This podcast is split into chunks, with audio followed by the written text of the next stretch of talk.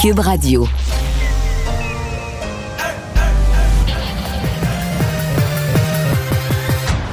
Mario Dumont.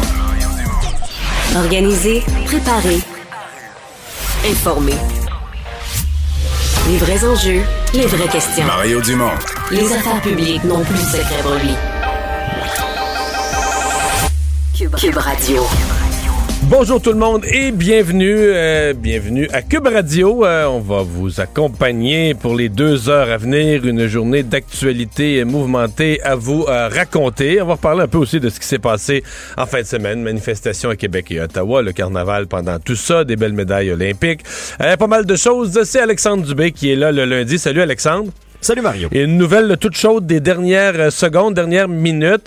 Euh, ben, les citoyens d'Ottawa qui viennent de remporter une victoire devant le tribunal. Ouais, c'est un juge qui a accordé cet après-midi une injonction provisoire de 10 jours pour interdire les klaxons dans la ville. Donc, des klaxons qui, qui, qui ont provoqué toutes sortes de désagréments. T'as de la misère à le dire sans rire parce que c'est sûr que tu dis on est rendu bas quand un juge se prononce pour interdire non, mais, laisser dormir le monde. Ah, tout ça est fascinant j'ai suivi ça toute la fin de semaine en ondes aussi, Mario, là, sincèrement. Ça fait dix jours là, que le centre-ville d'Ottawa est assiégé. On doit se rendre jusqu'au tribunal pour demander à ces manifestants-là de la liberté de, de cesser de klaxonner à toute heure du jour, euh, de lancer des feux d'artifice, parce que honnêtement, on a vu des scènes en fin de semaine. Il y a des citoyens d'Ottawa qui ne sont plus capable d'entendre ce bruit. Mais là, euh, mais là, il y a cinq ministres du gouvernement Trudeau qui ont fait une grosse sortie euh, en début d'après-midi. On pensait qu'il allait avoir une annonce majeure. Finalement, je suis pas sûr que les gens d'Ottawa vont être impressionnés là. Une table tripartite, Mario. Une table de ça, travail. C'est la solution? Une table de travail tripartite, c'est ça la solution après dix jours de crise? on est resté sur notre appétit pas à peu près, là. Ben, peut-être que c'est une bonne table de travail. Tu pourras avoir un, tu pourras avoir un rapport complet et bien documenté ah en mai ou juin, non? Ah, j'ai assez hâte de lire ça. Ça va être bien utile présentement, ça. J'avoue, quand j'ai vu ça, je me disais, il doit y avoir d'autres choses. Là, euh, ça doit être un rapport préliminaire du journaliste. La conférence de presse n'est pas finie. Mais ça peut pas être, ça peut pas être ça l'annonce, une table de travail, quand les, gens, sont, les gens de la, de la, ville sont aux abois. Enfin, on s'en reparle un peu plus tard. Merci, Alexandre. À tantôt. Et tout de suite, on va aller rejoindre Julie Marcoux et l'équipe de 100 Nouvelles à LCN. 15h30, c'est le moment d'aller retrouver Mario Dumont euh, dans nos studios de Cube Radio. Salut Mario. Bonjour. La pression est de plus en plus forte à Ottawa, où c'est toujours l'impasse. Bon, la Ville a déclaré l'état d'urgence hier. Le maire d'Ottawa demande à Doug Ford, au premier ministre Justin Trudeau, 1800 policiers supplémentaires. Il n'y a rien qui fonctionne. Crois-tu que c'est à ce stade-ci de la crise que le fédéral devrait agir? Pas tout le monde devrait agir, mais je vais commencer par dire qu'on pensait aujourd'hui que le fédéral allait faire quelque chose. Parce qu'il y a une absence de M. Trudeau. Il reste que c'est la capitale du Canada. Euh, les gens manifestent, interpellent le gouvernement fédéral. C'est le Parlement fédéral qui est, qui est visé. Je ne veux pas soustraire la police d'Ottawa à ses devoirs, mais il y a quand même quelque chose. Et euh, la question s'est posée. Là, que fait Justin Trudeau? Où est Justin Trudeau? Aujourd'hui, euh, je lis sincèrement, là, tu, peux aller sur Internet, là, sur le site, du, tous les gens qui nous regardent peuvent ah, le faire. Justement, sur le site du premier ministre, tu vas voir son agenda du jour. Il y a deux mots. Rencontre au pluriel, rencontre privée. On sait pas qui, on sait pas quoi. on est allé faire un tour sur son fil Twitter, Mario. Euh, Justin Trudeau a tweeté beaucoup là, au cours euh, de la journée, mais seulement sur les euh, médailles olympiques. Alors, il veut féliciter Maxence Parot. C'est très gentil, c'est très bien. Les Canadiens aussi qui ont remporté des médailles. Bon, c'est bien, évidemment, là, mais alors qu'il y a un état de siège qui se poursuit depuis 11 jours devant le Parlement à Ottawa. Non, c'est ça. Et Mme Freeland, ce que je comprends, c'est que Mme Freeland n'est pas à la période des questions non plus aujourd'hui. Donc, ni le premier ministre, mhm. ni la vice-première ministre. Euh, et là, cinq ministres. Donc, là, arrivons, on dit, bon, OK, le premier ministre essaie de se laver les mains de ça. Ce ne sera pas la période des questions aujourd'hui. Mais cinq ministres vont au front. Julie, ils ont annoncé une table de travail. Ça fait 11 jours que c'est le bordel que la ville d'Ottawa est figée. Penses-tu que ça va pouvoir euh, faire déplacer les poids lourds, ça, une table de travail? Il a annoncé une table de travail. C'est, c'est quoi? On va avoir un rapport, euh, on va avoir un rapport écrit et bien documenté en mai, fin mai, début juin. Euh, j'imagine les gens d'Ottawa, ça apparaît, ça commence à être. le gouvernement fédéral, c'est pas qu'il a la première responsabilité, c'est la police d'Ottawa qui a la première responsabilité. Mais il y a un point où ça devient loufoque, sincèrement. L'absence du mhm. premier ministre, l'inaction, ça devient. Euh, puis, J'additionne, on s'en est parlé la semaine passée, mais je me mets, moi, je suis un citoyen d'Ottawa. T'as ça du côté gouvernemental, puis l'opposition conservatrice encourage les gens à manifester, puis à rester dans la rue, puis à pas s'en aller. Tu viens-tu, Mossad, là? En sortant du mois de janvier, Ouais. le plus froid depuis 18 ans, Ouais. En Mais il y a des- il y, a des effectivement, vrais impacts. Il y, a- il y a des vrais impacts. Oui. J'entendais un étudiant, puis c'est des affaires auxquelles on pense même pas. Un étudiant là, qui racontait en fin de semaine, tu sais, il a l'air d'être un étudiant en sciences ou en génie ou en je sais pas quoi, qui peut plus faire ses devoirs puis ses études. Il y a trop de bruit, il y a trop de tumulte dans la ville, il y a trop de bruit à travers sa fenêtre, il reste vraiment l'air à rester. Tu sais, si on, on est à ce point-là, on est au point où les activités régulières saines des gens sont devenues difficiles. Alors, c'est plus acceptable. Mais là, t'as vu, il y a quelques secondes, quelques minutes, juste avant que je rentre en onde, le tribunal a donné raison aux citoyens. Donc, l'injonction a été gagnée. Les klaxons vont être interdits pour les dix prochains jours. Donc, au moins, les citoyens, d- le gouvernement font rien, mais les tribunaux ont donné raison aux citoyens. Donc là, dorénavant, en théorie, les personnes qui klaxonnent euh, vont pouvoir être interpellées par les policiers sur le champ. là. Un coup de klaxon, puis on est en droit de t'arrêter. là. Tu vas, tu vas contre un ordre, une injonction de la Cour. Ça va peut-être donner des outils aux policiers, au moins, sur le volet du bruit. Oui, les poids lourds euh, vont euh, demeurer euh, sur place jusqu'à Ah, temps qu'on la leur ville va être demande de- paralysée quand même. là. de partir, oui. Euh, au Québec, maintenant, le premier ministre François Legault, euh, Mario, qui pourrait annoncer, ça pourrait se faire même demain lors d'un point de presse, tout ça est conditionnel, là, ça reste à confirmer, de nouveaux assouplissements. Euh, il serait question des rassemblements privés. On pourrait accueillir davantage de monde à la maison. Et tiens, tiens, c'est à la veille du Super Bowl, dimanche prochain. Euh, As-tu l'impression que François Legault cède encore une fois à la pression populaire? Non. D'abord, euh, son, directeur de la, santé publique, euh, Dr Boileau, l'avait dit, là, ici même à Cube Radio, que euh, normalement, toutes les semaines, le but, c'était qu'à chaque, semaine, il y a des annonces. Donc, on semble être de ce côté-là. J'espère qu'on fait pas juste ça pour le Super Bowl. J'espère qu'on fait ça aussi parce que ça vient dans un retour à la normale progressif, souhaité et, souhaitable. Bon, il va rester une. Pour moi, là, si on fait ça, il va rester une question. là. Il y a la demande de la mairesse de Montréal. Je pense que ça, c'est une demande qui va se faire de plus en plus pressante, insistante, de plusieurs les festivals, des groupes de toutes sortes, où on va vouloir avoir une espèce de calendrier, là, savoir ce qui s'en vient, quelques semaines d'avance. Euh, le, le- le repêchage, par exemple, dans la Ligue nationale de hockey, c'est au mois de juillet, mais là, les- il y a une impression qui s'est installée, et probablement erronée. Je pense que la plupart des gens au Québec, si tu leur demandais spontanément, ils diraient, ben non, au mois de juillet, toutes ces mesures-là vont être parties, ça fait longtemps. Il n'y aura peut-être même plus au mois de mars, là, ou au mois d'avril des mesures. Mais... On le connaît maintenant, on sait comment ça se passe. Oui, c'est ça. Sauf que vu de l'extérieur, vu des États-Unis, vu de l'œil de Gary Bettman, faut que tu le dises et que tu le mettes par écrit. C'est pas assez de dire, ben nous, on, ça, ça nous paraît clair que, on a, on a une impression très nette que. Il faut que ça fasse partie d'un plan, que ce soit écrit et que les gens, les gens qui vendent des, des événements, des congrès, qui organisent un festival de jazz, qui doivent signer des contrats, etc., il faut qu'eux aient cette prévisibilité-là. Et la mairesse a fait une sortie quand même, euh, au nom de beaucoup de gens, euh, la mairesse Plante, là, une sortie quand même euh, pesante, là, là, parce que ça parle au nom de, de grosses organisations qui rendent la vie culturelle, qui rendent la vie, le, le divertissement, le tourisme vivant à Montréal et dans les autres régions l'été. Donc, ça, je... Donc, est-ce que ça- est-ce qu'on aura cette annonce-là cette semaine? Elle est espérée. Est-ce que ça pourrait attendre à la semaine prochaine? Mais à mon avis, il faut que ça, faut que ça vienne, là. Imagine, euh, Mario, tu es un propriétaire de bar. Ça doit être terrible là, depuis deux ans. Tu Ouais, sais pas quand mais- est-ce que tu vas rouvrir. C'est c'est la énième fois que tu te fais fermer. Euh, les employés, il y a déjà une pénurie de main-d'œuvre. Est-ce que tes employés sont partis se trouver un autre travail ailleurs? C'est très insécurisant. Bon, les propriétaires de bars, là, entrepreneurs. probablement ceux qui l'ont le, Ouais. plus, euh, le plus difficile, eux aussi. Mais bon, c'est triste à dire dans les priorités du gouvernement, là, tu sais, il y a la culture, il y a les familles, il y a les enfants. Mhm. Pas facile pour les bars de, de se hisser. Même les gyms là, réussissent à se hisser dans les priorités par l'enjeu de la santé, etc.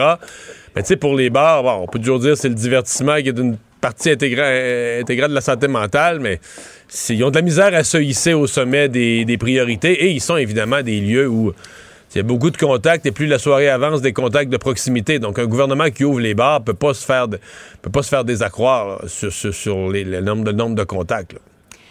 Attendons de voir demain. Donc, euh, évidemment, il n'y a rien de confirmé, je tiens à le préciser, mais il pourrait y avoir un point de presse demain. Le gouvernement euh, se, se fait une réunion ce soir là, avec sa cellule de paraît- crise et ça me paraît pour probable. prendre les dernières décisions. Effectivement.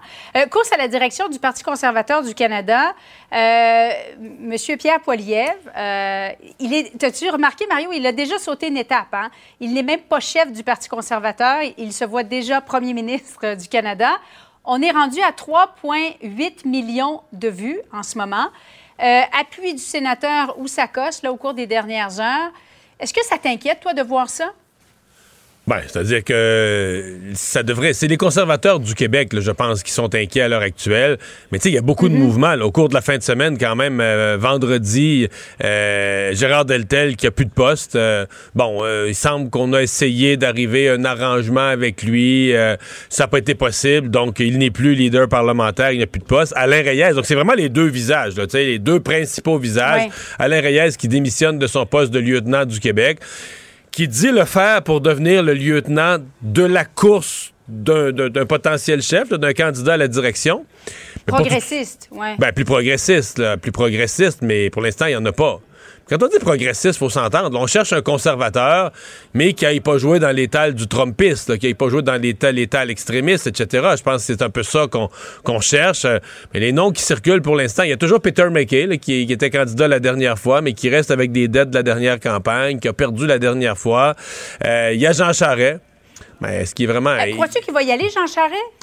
Julie vient d'être nommé au CN la semaine passée. C'est une méchante belle job. La dernière fois, ça avait pas tellement bien tourné sa campagne. À mon avis, ses chances seraient meilleures cette fois-ci s'il avait pas fait son faux pas de la dernière fois. Il va avoir des appels sérieux. Il y a beaucoup de gens au Québec qui, qui le voient quasiment comme un sauveur ou comme un rempart pour que le Parti euh, conservateur parte dans le clos. Là. Mais j'en doute. Euh, je, je- je sais pas, là, j'ai pas de contact privilégié avec lui, mais j'en, doute, là, tu sais, qu'il euh, aille. Je pense qu'il va y penser. L'autre chose, c'est M. Charest, là, tu parles d'un politicien vraiment très, très, très expérimenté. Il, va mesurer ses chances de gagner.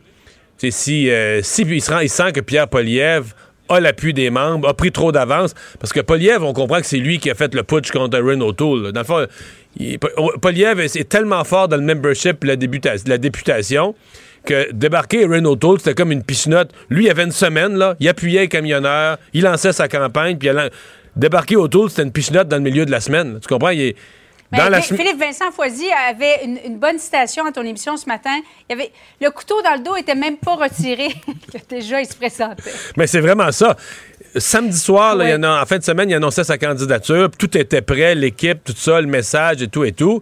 Alors que Ren O'Toole, euh, c'est quoi, c'est mercredi là, qu'il a quitté son poste. C'est vite pour organiser une campagne à la chefferie trois jours, là, à vous. Donc, c'est clair qu'il y avait... Tout était prêt, là. Pierre Poliev est très organisé. Donc, si Jean Charest sent qu'il n'y a pas de chance, il n'ira pas. faut ajouter un autre nom, Tacha Caridine, euh, qui est, euh, euh, bon, chroniqueuse euh, politique connue, écrit dans le National Post, a été à la télé aussi. Parfaitement bilingue. Parfaitement bilingue. Elle vient de Montréal, euh, très compétente, des compétences économiques. Donc, elle a beaucoup de beaucoup d'atouts, mais beaucoup d'atouts, beaucoup d'atouts. euh, euh, pas tellement dans le Parti conservateur, euh, pas tellement dans le membership conservateur, pas si connu que ça non plus du grand public. Fait que là, tu dis, là, tu parles d'aller compétitionner à partir de zéro, puis aller compétitionner contre quelqu'un qui est dans le caucus, qui est installé, qui a déjà une foule d'appui. Est-ce qu'elle aurait vraiment une chance? Et je dois ajouter, Julie, pour avoir une analyse un petit peu complète, que tout le monde parle d'une course brève. Donc, plus tu pars de loin, plus tu es un candidat euh, moins connu, plus tu es un candidat qui n'a pas d'assises, qui n'a pas d'ancrage dans le parti, ben moins tu as de chances de vendre des nouvelles cartes de membres, de te faire connaître, de faire ta place si on parle d'une course de quelques mois à peine, une course très brève. Là.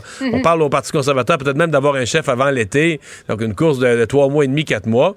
Est-ce que tu peux partir de zéro puis gagner au fil d'arrivée? Pas évident. Donc, euh, M. Poliev, là, ça parle de plus en plus de couronnement. Merci beaucoup, Mario. Bonne fin d'après-midi à toi. Au revoir. Alors, Alexandre, dans les autres euh, nouvelles, ben, est-ce qu'on veut faire d'abord le, le- le bilan de la COVID pour les dernières heures? Ouais, on peut regarder euh, peut-être les, les chiffres parce que bon, ça coïncide aussi avec certains euh, certains assouplissements. hein. On parlait de ce qui sera peut-être euh, annoncé demain lors d'un point de presse à la suite de cette rencontre euh, ce soir avec la cellule de crise. Là.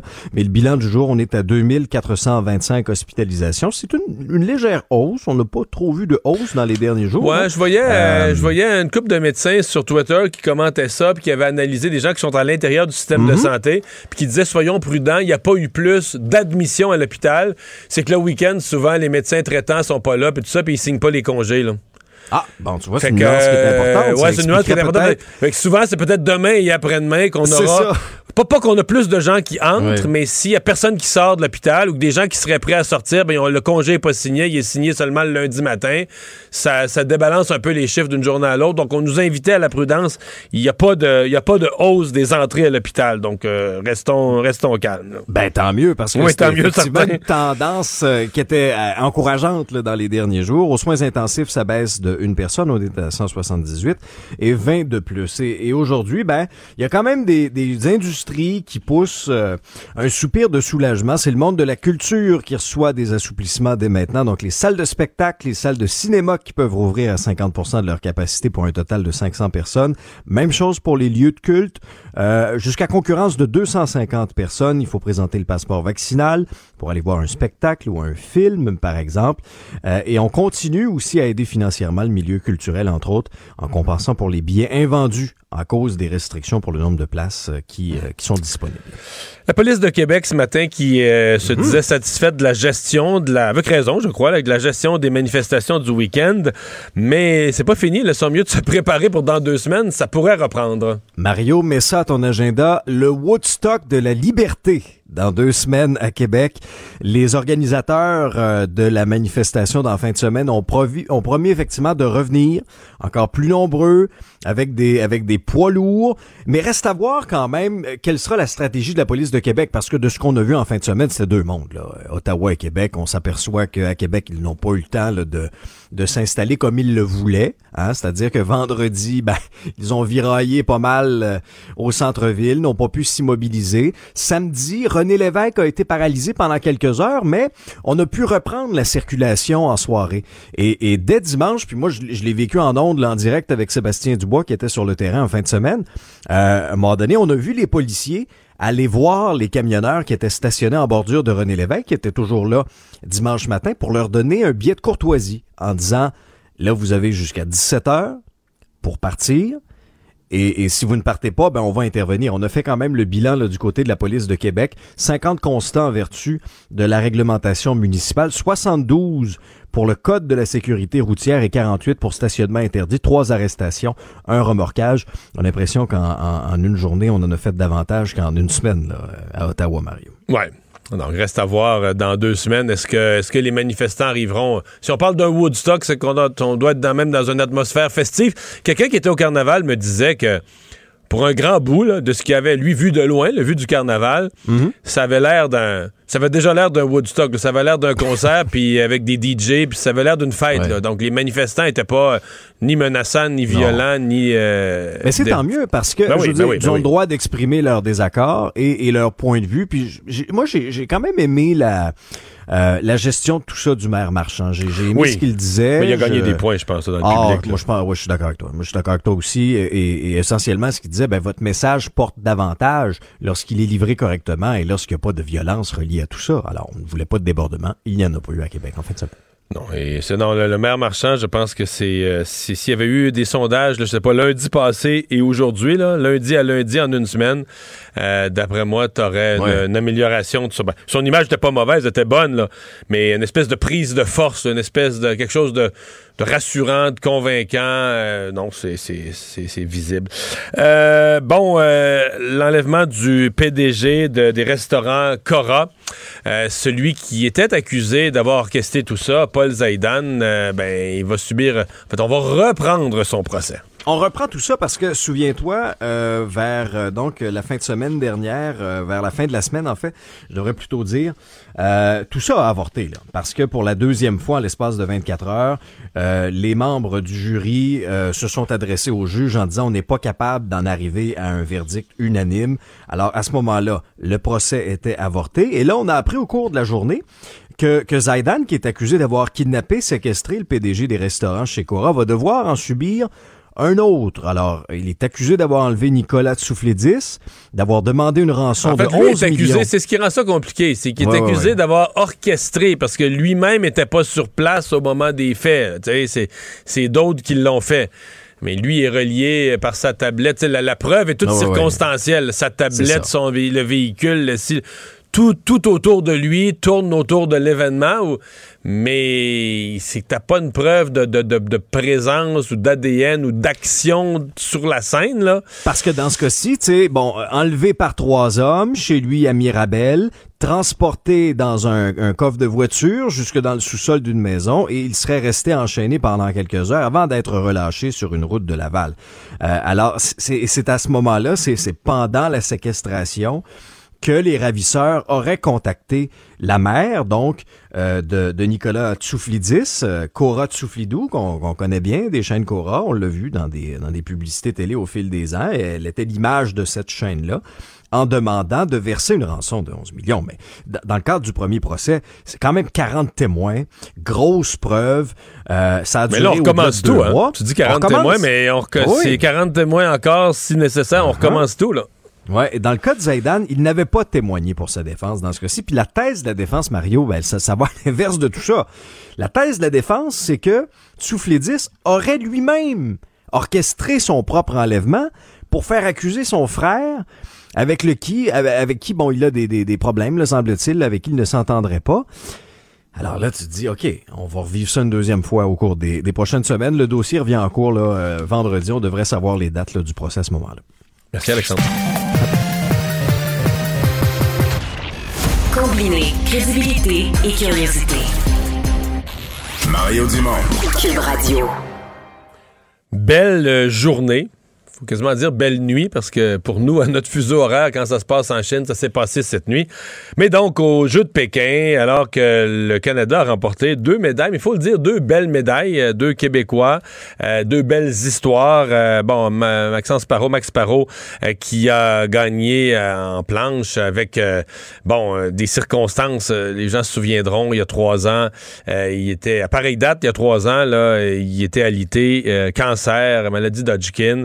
Euh, quand il avait repris, d'ailleurs, c'est une entrevue que vous pourrez écouter, je l'ai euh, euh, remis sur mon fil Twitter tantôt. Je l'ai partagé ici à Cube Radio. Il m'avait parlé, il reprenait la compétition. Nous disait ça, qu'il visait de revenir aux Olympiques, qu'il visait une médaille.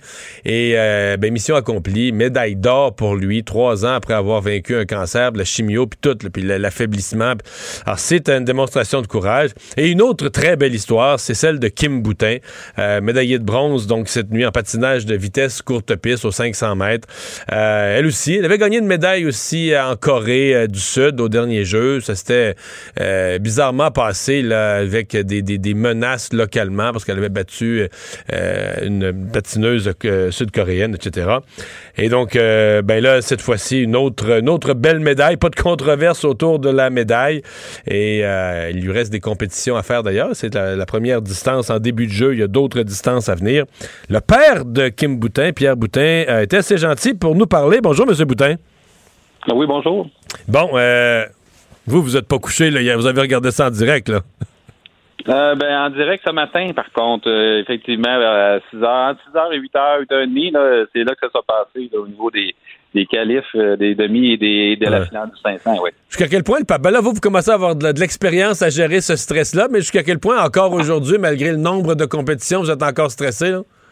Alors, ben, c'est aussi stressant, mais pas pour les mêmes raisons, mais c'était aussi stressant parce que bien sûr, euh, chaque euh, comme la dernière fois, c'était une autre une autre situation qui est arrivée, bien sûr, euh, ou en Corée, euh, qui était très stressante. Puis là, ben maintenant, elle était autant parce que Kim a mis tellement d'énergie à revenir et aller juste se présenter à la deuxième deuxième Jeu olympique, c'est comme une médaille d'or, juste se présenter avec tous les efforts pour éliminer l'angoisse, tout ce qu'elle a vécu au niveau traumatisme, euh, c'était une autre histoire, ça. Ouais. Alors, euh, ouais. Euh, elle est contente? Vous, vous lui avez sûrement parlé après? Ben en fait, euh, elle est tellement occupée euh, après que non, on n'a pas eu la chance. J'ai juste eu un coucou comme quoi qu'elle est revenue au village et elle allait se coucher. ah, ok, ok. Mais euh, on, l'imagine, très heureuse. Ouais, on, sous-estime évidemment juste se garder entre deux Olympiques, à peu près tous les athlètes, peu importe leur âge, sont obligés de se reposer la question. Est-ce que est-ce que je refais l'effort, la, discipline de vie, le, mode de vie pour me relancer sur un échéancier de quatre ans? Même long vers d'autres Olympiques. C'est, une décision personnelle lourde de porter, là. Oui, mais elle s'est engagée elle-même euh, tout en avançant tranquillement pas vite. mais aussi en, en ciblant avec ses professionnels son besoin vraiment, c'était quoi. Et puis, elle a, euh, elle a travaillé fort avec euh, ses professionnels pour justement éliminer le trauma qu'elle avait. Et puis aujourd'hui, bien sûr, elle, elle a vraiment, comme je vous dis, pour nous les parents, c'est une médaille d'or, cette médaille de bronze-là, qui représente vraiment sa, force pour aller au fond des choses. Et puis, on va juste souhaiter du bon qui va se continuer. Parce que là, il lui reste deux, deux courses deux distances? Il reste trois distances. Il reste le 1000, le 1500 et le relais mix. Ah, ben oui, le relais en équipe. Ben oui, c'est ça, c'est ça. Le relais, excusez. mais, mais le, 1000 et le 1500, euh, est-ce que c'est plus. Elle a gagné le bronze au 500, mais est-ce qu'elle est plus forte dans les deux autres? Parce que ses médailles dans le passé, c'était au 1000 et au 1500 qu'elle les avait gagnées. Oui, dans le passé, mais euh, le 500 est revenu, il a fait, il a fait, euh, il est revenu en, mais là, je ne sais pas comment elle va réagir là. Il y a trop d'émotions dans l'air aussi. Et puis là, vu que ça l'a diminué, en fait, euh, juste ça, ce qui vient d'arriver, pour elle, avec Ariana Spantana, c'était comme pour elle une médaille d'or d'avoir revenu aux Jeux olympiques. Est-ce que cette émotion-là va faire en sorte qu'elle va revenir en force pour aller essayer euh, ça, c'est à voir. Je peux pas, je peux pas prétendre à rien. Je veux juste, moi, ce qui est important, c'est que Kim elle, retrouve le plaisir, la zénitude qu'elle avait avant. Pour euh, même quand elle glace, elle s'amuse. Je le dis ça tout de suite avec les trois, euh, les trois finalistes que c'était beau de les voir aller sur le podium. Et ils se sont vraiment fait des belles accolades d'amitié, camaraderie qui étaient super beaux. Alors c'est ça la richesse que quand nous on veut qu'il soit là et qu'il reste en permanence pour Kim parce qu'elle est passionnée. Oui, quand on embarque sa glace, elle se donne mais le reste autour, il faut qu'il reste là aussi, toute cette passion-là de, plaisir. Les fuseaux horaires sont pas sont pas trop favorables sur les heures que ça nous donne, mais est-ce que vous étiez euh, seul à la maison pour regarder ça? Est-ce qu'on mobilise quand même un peu de monde, des amis, malgré l'heure bizarre? Ben en fait, pour être honnête avec vous, la situation pour nous, elle est super agréable parce que euh, là, le club de patin de vitesse de Sherbrooke qui a, a synchronisé avec l'aréna euh, de Thibault, le complexe Thibault, qui peut-être vous connaissez Jocelyn Thibault. Oui, très bien. Le complexe euh, de, qui a un cappuccino là, il nous a accueillis à tous les matins jusqu'à présent pour visionner les courses en direct. Qui, on se ramasse ça vers 5h30, 6h et ça se termine vers 8h, 8h30, 9h.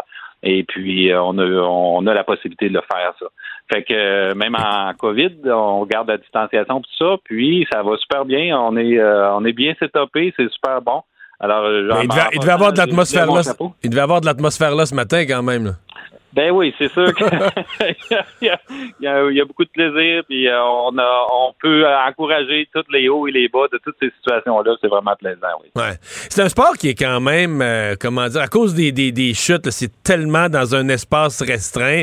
Si on compare avec les autres compétitions de patinage où les chutes sont très rares, dans le cas du courte piste, ça augmente, j'ai l'impression, la notion de stress parce qu'à chaque enjambée ou à chaque poussée pour essayer de dépasser, il y a un risque euh, que les patins se touchent, là.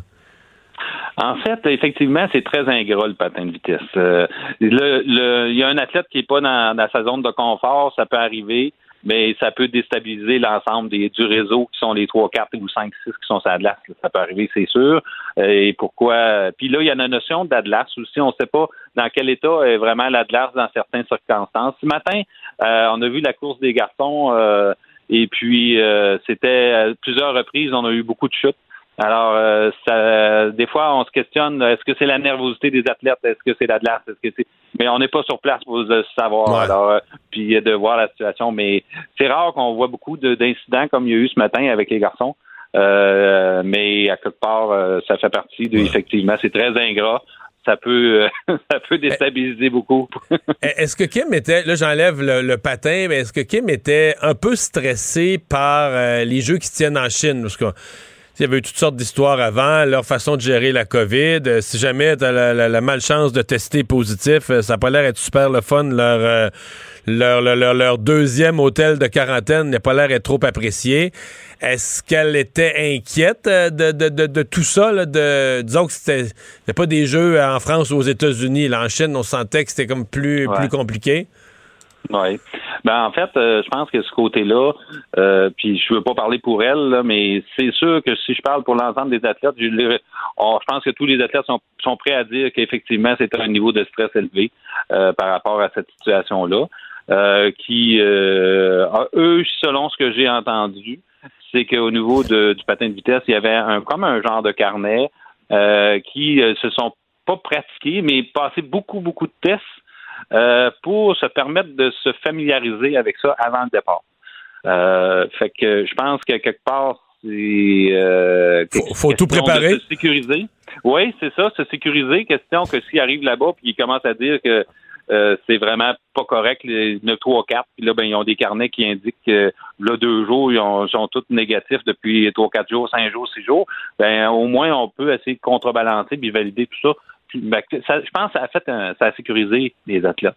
Mais euh, regardez, ça fait partie de l'expertise que sûrement que le club de euh, que PVC, le patinage de vitesse Canada a sûrement mis en place avant le départ.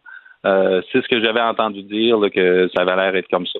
Alors, je pense ça a rassuré parce que tout le monde, tous les athlètes sont un peu déçus de cette situation-là. Même le CIO avait intervenu pour préciser de baisser un peu la, les tests étaient trop élevés au niveau des exigences. Alors, je pense que là, maintenant, ça, ça semble avoir fait son, son écho. Puis là, ben, je pense qu'il y a une athlète ou deux, quelques athlètes qu'on a vus, là, mais c'est sûr que c'est décevant pour eux parce que ça vient gâcher euh, leur, euh, leur, leur, quatre ans de, de pratique aussi, d'entraînement, tout ça, c'est bien certain. Oui, c'est crève-cœur, pas un peu. Dernière question, vous, êtes-vous vous-même euh, un connaisseur de patinage, ben, je veux dire, en tant que vous êtes entraîneur, tout ça, vous êtes juste un parent accompagnateur qui a observé ça au fil des années? J'ai été un parent, ben, j'ai été, un, sportif, oui, puis euh, la mère aussi. Alors, euh, on était euh, capable de gérer les petites crises dans, le jeune temps. Mais ça fait longtemps, depuis Kim elle a 17 ans, soit au moins 10-15 ans, 10-12 ans solide, là, qu'elle gère pas mal ces choses, euh, Kim, par rapport à, ça. Mais nous, oui, on était on était capable d'encadrer plus jeune euh, les situations. Euh, mais maintenant, là, ça fait longtemps déjà que Kim est autonome. Je comprends bien ça. Monsieur Boutin, merci beaucoup. Bravo à Kim. OK. Au revoir.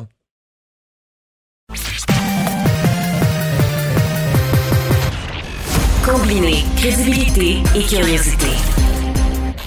Mario Dumont. Cube Radio.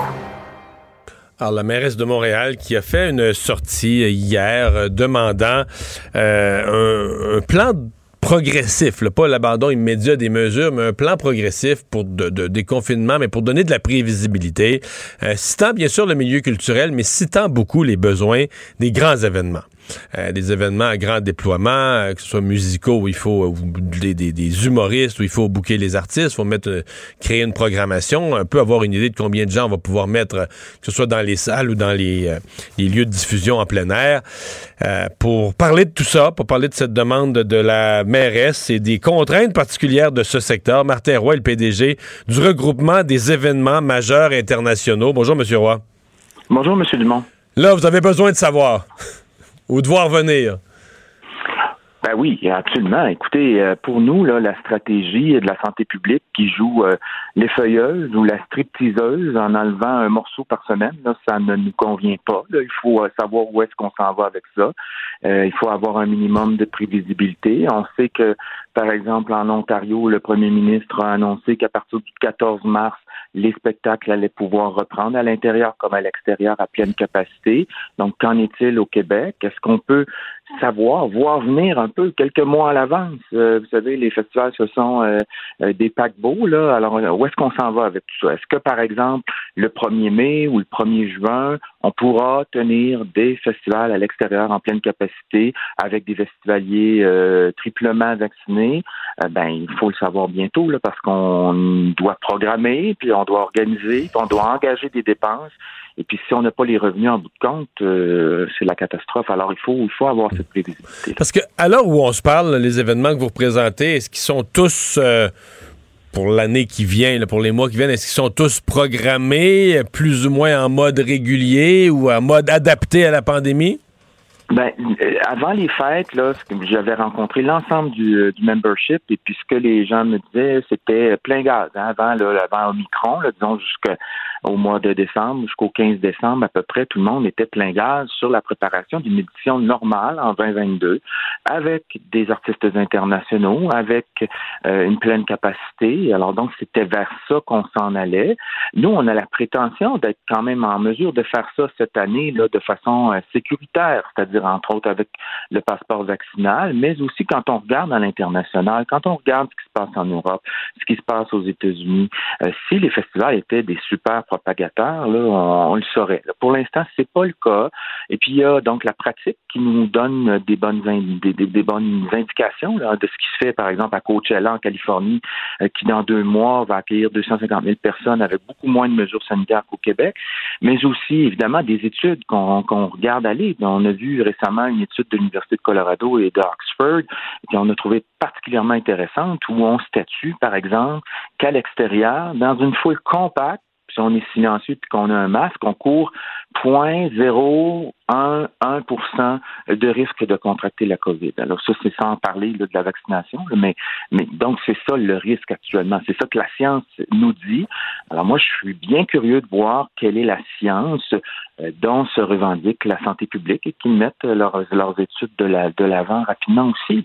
Ouais, mais en fait, euh, en, présumant que la santé publique voudra pas la tenue de ces événements, mais c'est comme si on, s'attend à tous. En fait, je pense que si on le demande spontanément, les gens vont dire, ben non, au mois de mai, au mois de juin, ce printemps, là, puis cet été, ces mesures-là vont avoir tombé. Mais c'est que c'est pas assez de le dire. Il faut qu'à un moment donné, vous, je pense que pour signer des contrats, pour engager des dépenses, pour, euh, il faut que vous l'ayez par écrit à quelque part. Il faut que vous l'ayez dans un plan en bonne et due forme. je présume que c'est ça. C'est absolument ça. Puis on sait aussi que de plus en plus, les agents internationaux avec qui on transige pour la présence, entre autres, d'artistes internationaux, ceux qui sont se méfient ou enfin sont un peu dubitatifs quand il vient le temps du Québec, ils se demandent qu'est-ce qui se passe ici euh, par rapport à aux autres juridictions où les choses ont repris. Puis, le fait est qu'il y a des dépôts aussi. Hein, il faut donner un dépôt, puis que là, on peut plus invoquer la clause de force majeure, que la COVID, elle est parmi nous. elle est déjà là. c'est ça. Donc, on peut plus dire, bon, ben, il y, a une, force majeure, puis on, se désiste, puis on, ne présente pas le spectacle. Si on va de l'avant, euh, ben, il faut qu'on ait justement, effectivement, des certitudes. Puis on comprend bien là, que s'il devait y avoir un nouveau variant, là, ben, que ça changerait euh, sans doute du tout au tout, là, mais, euh, mais dans l'instant où on se parle, avec ce qu'on sait, puis ce qu'on sait aussi de la capacité hospitalière, puis du fait que l'été, il y a quand même beaucoup moins de cas, puis encore mhm. moins d'hospitalisation, est-ce qu'on est en mesure de nous donner le feu vert cet été pour le jazz, pour les Franco, le festival d'été, Oshéaga, les autres? Avez-vous espoir d'avoir ce feu vert-là ou ce, plan euh, cette semaine, la semaine prochaine? Pensez-vous que ça. Que ce matin, j'ai parlé à la mairesse, ça semblait quand même optimiste que ça puisse arriver à court terme. Est-ce que vous partagez son optimisme? Ben, disons que je pense qu'elle nous a beaucoup aidé en prenant nos revendications euh, hier euh, en conférence de presse. Nous, on avait fait une lettre ouverte la semaine dernière. Oui, je suis relativement optimiste d'avoir, je vois les rumeurs, là, que, enfin, que le gouvernement travaillerait à un plan de déconfinement plus large avec des moments charnières. Et puis, je pense que c'est ce qu'il faut. Là. On n'est pas le seul secteur. Là. Et les festivals, bon, la culture en général, les congrès d'affaires, tout ça, on s'en va où là avec ça? Puis il faut le savoir. Ben voilà, on va voir aller ça. Euh, Monsieur Roy, merci d'avoir été avec nous. Ben, ça me fait plaisir. Au revoir. Au revoir. La chronique juridique de Nada Boumefta. Bonjour Nada. Bonjour Mario. Alors, une loi contre les violences sexuelles en milieu scolaire qui est réclamée. Oui, en fait, euh, rappelons un peu les, faits. Récemment, il y a eu la vague d'arrestation en fait à Saint-Laurent euh, d'un coach qui aurait agressé sexuellement euh, des victimes. Et aujourd'hui, des organismes comme Pour Trois Points, qui est un organisme qui tente d'encourager des jeunes via le sport à faire leur place, mais aussi s'assurer qu'ils aient les bons outils aussi à travers le sport pour évoluer. Mais ça inclut aussi de les protéger. Et aujourd'hui, des regroupements donc se lèvent, Mario, pour dire il faudrait, selon eux, encadrer euh, un peu plus le fonctionnement de ce type de plainte-là dans les écoles, auprès des organismes sportifs également, et voir aussi comment on en est rendu à l'étape qui est plus loin que celle de dénoncer, mais celle maintenant donc d'encadrer les victimes qui sont mineures euh, souvent dans ce type de situation-là. Alors, on veut voir un peu comment qu'on peut mieux les outiller, mieux les former, mais également former les professeurs et le, les gens finalement autour, Mario, de ces enfants-là qui les protègent et qui sont supposés être des visages d'autorité et euh, responsables de ces enfants-là. OK.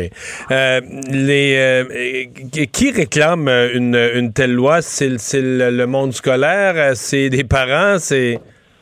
On parle vraiment plus d'organisation à ce stade-ci. Comme je mentionnais, il y a pour trois points qui fait partie de ça. Il, y a des, études également qui sont sorties, euh, Mario, à l'effet que 2 euh, à 8% des jeunes athlètes, malheureusement, vont vivre ce type d'agression-là.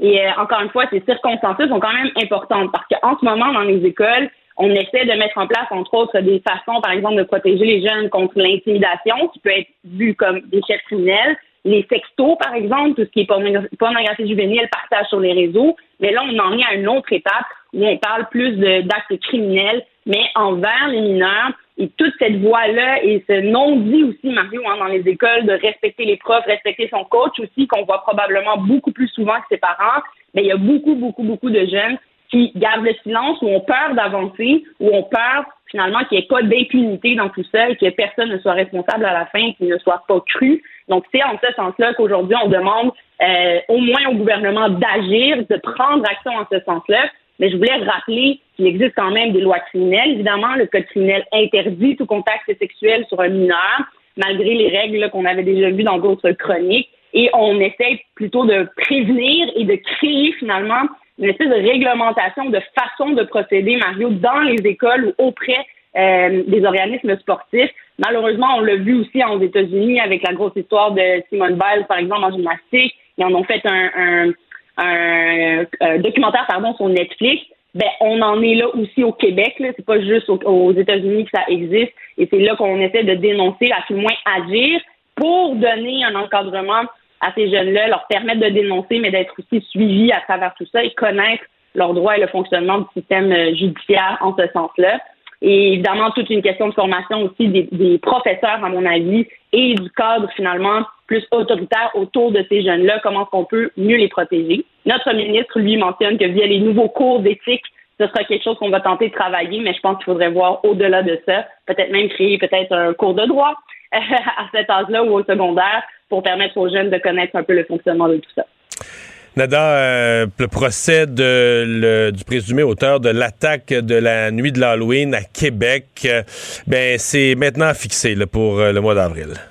Oui, alors c'est un dossier, rappelons-le, une histoire assez particulière aussi qui s'est passée. Donc à l'Halloween, en 2019, si je ne me trompe pas, l'individu, rappelons-le, s'était promené dans les rues de Québec habillé en samouraï avec un, une arme de la sorte et a tué deux individus, blessé d'autres gens. Et on en est à l'étape de la fixation de son procès et toute une question autour de sa responsabilité finalement euh, mentale euh, est soulevée dans cette affaire-là. On comprend qu'il y a déjà un premier expert qui devait ou a rendu son rapport euh, récemment et on verra par la suite quelles conclusions sera suivies ou non ou contestées de la part de la poursuite si jamais ils jugent qu'ils auraient un autre expert qui pourrait venir contredire ce que l'on mentionne. Mais je voulais en parler aujourd'hui à ma chronique, Mario, pour rappeler aux gens que c'est pas vrai que dès qu'on on commet des crimes aussi graves ou même voire fous, là, si on, dans l'imaginaire de l'être humain, euh, c'est pas automatiquement des gens qui sont déclarés non responsablement euh, criminels, euh, non criminellement responsables, pardon, je voudrais dire plutôt. Euh, mais et cette conclusion-là fait pas en sorte que ces personnes-là sont acquittées et s'en sortent euh, dans, le système comme si de rien n'était. Ils peuvent s'en sortir même avec des meurtres. C'est tout à fait faux de dire ça. Un verdict de non-responsabilité criminelle n'équivaut pas à un acquittement. Et normalement, après avoir été déclaré non criminellement responsable, ce que ça implique, Mario, c'est qu'on n'est pas capable de faire la différence entre le bien et le mal. Et ce que ça pousse après, c'est que, disons, le, on est euh, déclaré non criminellement responsable. Oui, t'es pas déclaré coupable, mais t'es pas acquitté non plus. Mais après, dans tout ton processus de vie, donc suivant euh, la vie judiciaire, euh, juridique finalement de ton dossier au criminel, ben ça peut te mettre des bâtons dans les roues dans le reste de tes demandes, par exemple, de crédit, euh, d'achat de maison, de prise de responsabilité, parce qu'on voit qu'il y a déjà eu un rapport à l'effet qu'on n'est pas capable de distinguer, par exemple, le bien et le mal. Donc, ça a des conséquences sur la vie de quelqu'un à long terme. Et c'est pas vrai que ces gens-là s'en sortent après ça et vivent leur vie comme bon leur semble et sans conséquences. Et c'est des gens qui doivent passer par la commission euh, d'évaluation aussi de santé mentale pour éviter les risques de récidive et s'assurer que ces gens-là soient bien encadrés par la suite. Donc, c'est pas parce qu'on a des problèmes de santé mentale que c'est du free for all et qu'on peut faire ce qu'on veut. Euh, ça vient avec des conséquences quand même très lourdes. Et s'il n'est pas jugé non criminellement responsable, ben techniquement, c'est qu'il est apte à subir son procès et sera capable donc euh, ou de présenter une défense ou euh, on verra si la preuve sera présentée hors de tout doute raisonnable de la part de la couronne pour une déclaration de culpabilité. Et cette question-là, Mario, pourra être resoulevée encore, mais à l'étape de la sentence cette fois. Et début du procès de Geneviève Sabourin. Oui, je voulais en parler parce que c'est une individu qui se représente seule dans un cas où elle fait face à une seule accusation, soit une accusation d'entrave.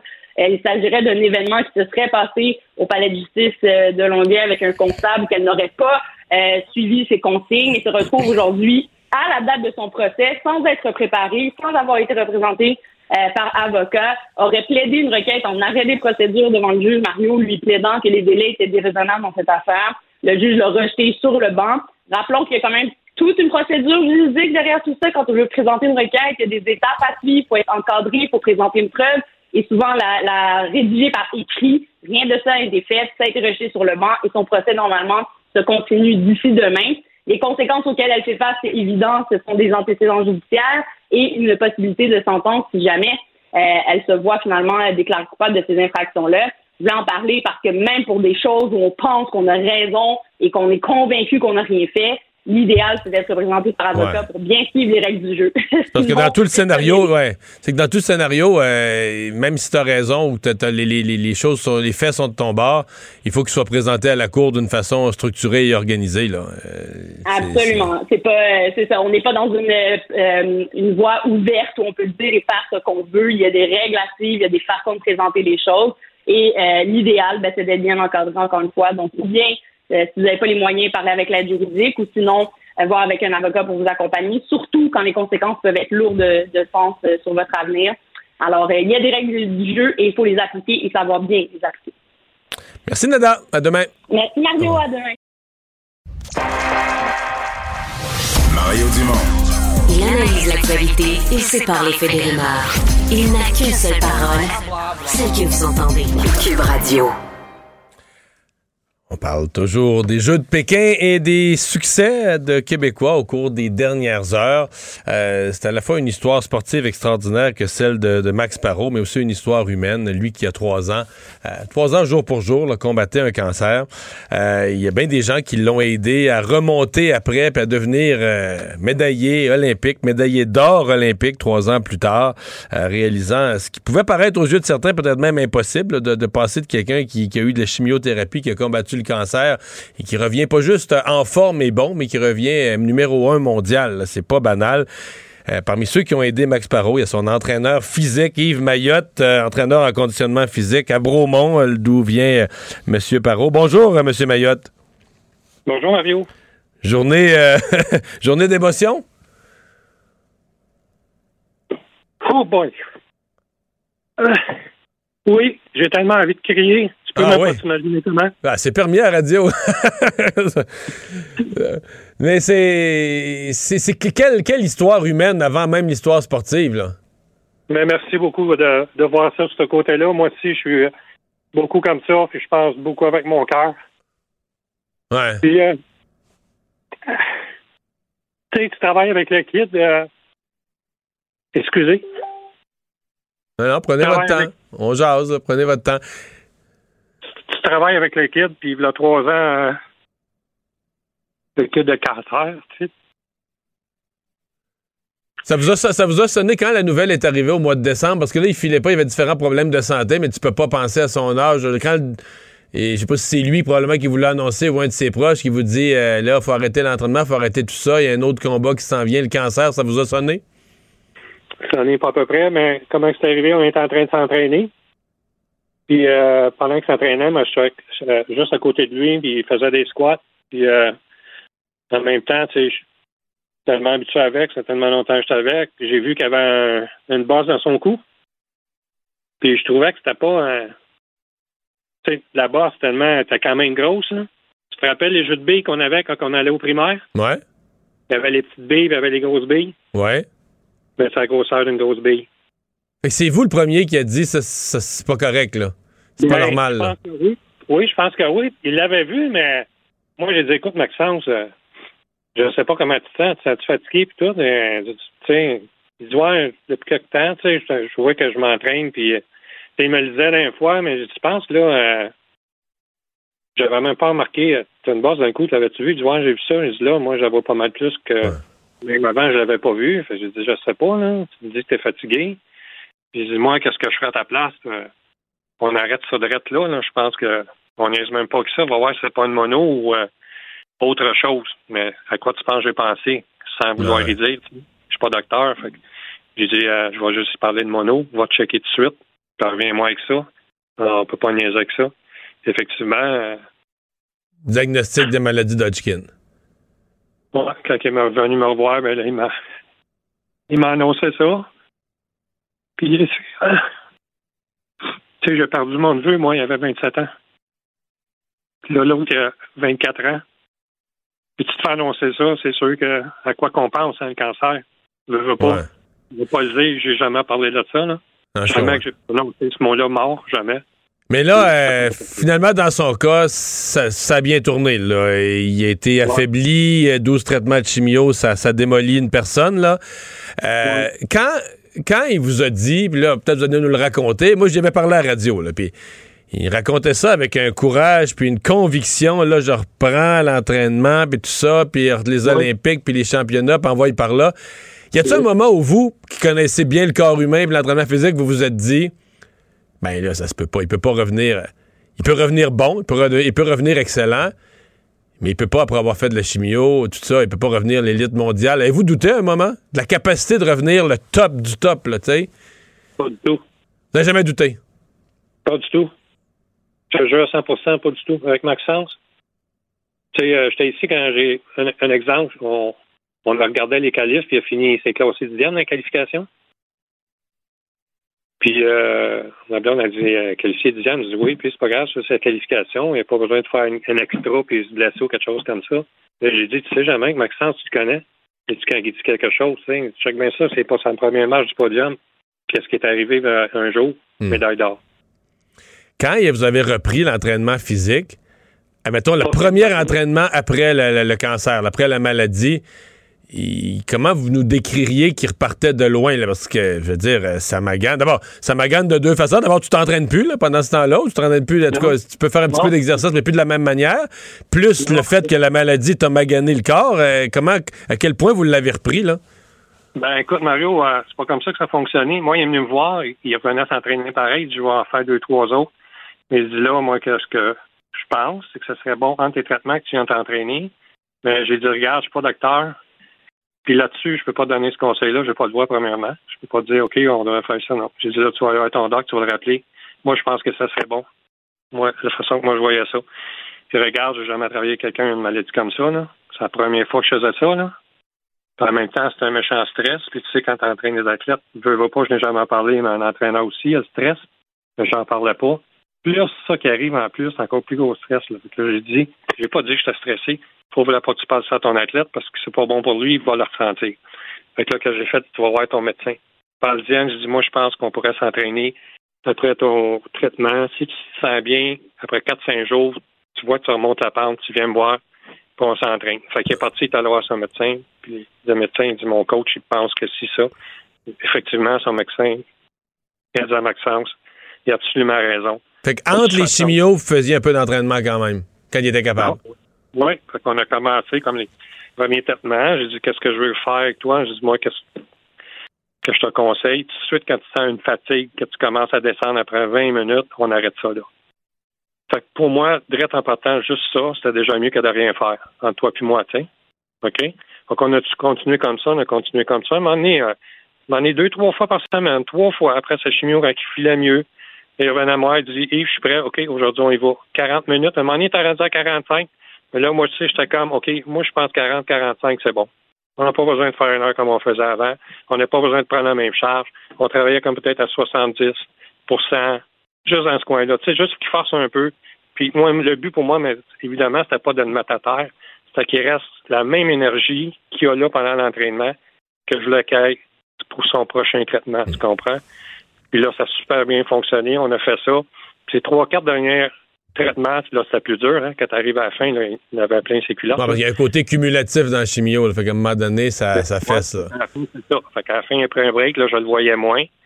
Puis là, quand il a fini, il me dit Yves, il est venu me voir. Il dit Yves, je vais m'entraîner. Il dit euh, Je vais aller au X-Game à Oslo. Il dit quoi? Ça, c'était trois mois plus tard, quatre mois plus tard? Non, non, non. C'est euh, on avait sept semaines pour se préparer. Eh boy. Il a dit quoi? Dit, tu veux. Fait que là, il n'a pas fait de l'hiver. Moi, je dis, je le connais. Puis je te jure, Mario, que j'ai fait, c'était pour le, le challenger. J'ai dit, Mario, j'ai dit, euh, Maxence, tu vas aller voir comment, où est-ce que tu te situes, vu que ça fait un an que tu n'as pas fait. Tu comprends? Fait que moi, sa réaction, je savais, c'était quoi? Parce que je le connais. C'était tous des petits trucs que je faisais à l'entraînement. Il me dit non, je m'en vais là pour gagner la médaille d'or. OK? Puis à tous les ans, depuis qu'il est jeune, depuis qu'il a 16 ans et demi, il a 27 ans, j'ai commencé quand il était jeune, à toutes les Noëls, je l'invitais ici. On faisait une fondue avec sa petite blonde. Et moi, c'était important d'avoir le côté humain aussi. Puis je vais t'en compter un autre. Qu'est-ce qu'il m'a dit? Qu'il a gagné à Oslo? Il a gagné, OK? Là, à Noël, il vient manger ici, il amène une bouteille de champagne. Il dit, on prend une bouteille de champagne à soir, je t'emmène ça. Je dis, Maxence, ça fait comme 13 mois que j'ai pas pris l'alcool. Je dis, à Noël, ça me tente pas. Je te dis pas, tu sais, je fais pas ça pour arrêter. Il dit, OK, d'abord. Sais-tu qu'est-ce qu'il me dit? Il dit, mets ça dans ton frigidaire, garde ça, je vais chercher l'or, mais que je revienne, on roule la bouteille de champagne. Qu'est-ce qui est arrivé avant hier? Gagne la médaille d'or. Es-tu au frais? Pardon? Es-tu au frais, là? Je l'ai pas ouvert. Un peu. Euh, la... Est-ce que vous pensez que l'épreuve humaine, parce qu'il est sûr que quand tu arrives aux Olympiques, là, sont toutes bons, hein, on s'entend là-dessus, il n'y a pas d'athlète euh, nul. Puis il y a un point où faut qu'à un moment donné, là, tu pars d'en haut, il faut que tu performes. La performance de sa vie, la fois la plus importante. Il faut que tu fasses quelque chose d'unique, tu n'as rien qu'une chance. C'est ce moment-là. Est-ce que vous pensez que la, maladie, la force de caractère l'a aidé? que t'es plus la même personne. Quand tu as eu une maladie aussi grave, les réflexions, la maturité, ça, ça tu fait de lui une personne plus forte quand il était en haut de la piste euh, cette nuit-là? Ah oui, même lui, il dit, depuis son cancer, pour ça, à travers tout ça, il dit, je plus la vie euh, de la même façon. Drette là. Puis je suis sûr, quand il est monté en haut, là, il doit s'avoir vu en haut à slow, qu'il a descendu puis l'a gagné. Je suis sûr qu'il doit s'avoir dit. C'est juste représenter la même chose. Je suis sûr que c'est ça qu'il a fait hier. Il est tellement fort mentalement, ce petit gars-là. Moi, c'est incroyable. Même moi, là, petit gars que quand j'étais jeune, j'ai eu de la misère un peu, tu sais, comme si tu veux à l'école, tout ça, puis pas confiance en moi, mais à travailler avec Maxence, qui m'a choisi pour être son entraîneur. J'ai suivi des bonnes formations. Il m'a tellement remonté. Aujourd'hui, je sens que je suis quelqu'un, moi aussi, puis je remercie tellement ses parents de venir me voir pour que je l'entraîne. Puis moi, j'ai fait comme le plus que je pouvais, puis honoré qu'est-ce que ses parents m'ont demandé de m'occuper de lui pendant 11 ans, jusqu'au bout. Mais Maxence, c'est comme ça. Juste te dire comment il est. La, ville de Bromont, la ville de moi, j'ai un chalet euh, pas loin. la ville de Bromont doit être fière, là. Ben, en tout cas, euh, moi, en tout cas, ça n'a pas arrêté aujourd'hui, téléphone. Ah ouais. Hein? Moi, que ça fait une médaille d'or, c'est même moi, je ne savais pas c'est quoi, parce que le 4 ans, sur le même circuit, le 4 ans, ça style aussi, il gagne une médaille d'argent. Puis là, sur le même circuit, il gagne une médaille d'or. Mais sa force, c'est le Bigger. Il y a six médailles d'or au Bigger X Game. T'imagines? Puis là, il s'en va gagner. Fait qu'imagine-toi, je prendrais pas pendant tout, il gagne l'autre, là. Parce que lui, il reste une compétition, c'est ça, qui est, en théorie, sa, sa, sa favorite. Euh, je veux, dernière question, je veux voir comment, parce que là, on vous sent émotif, tout ça.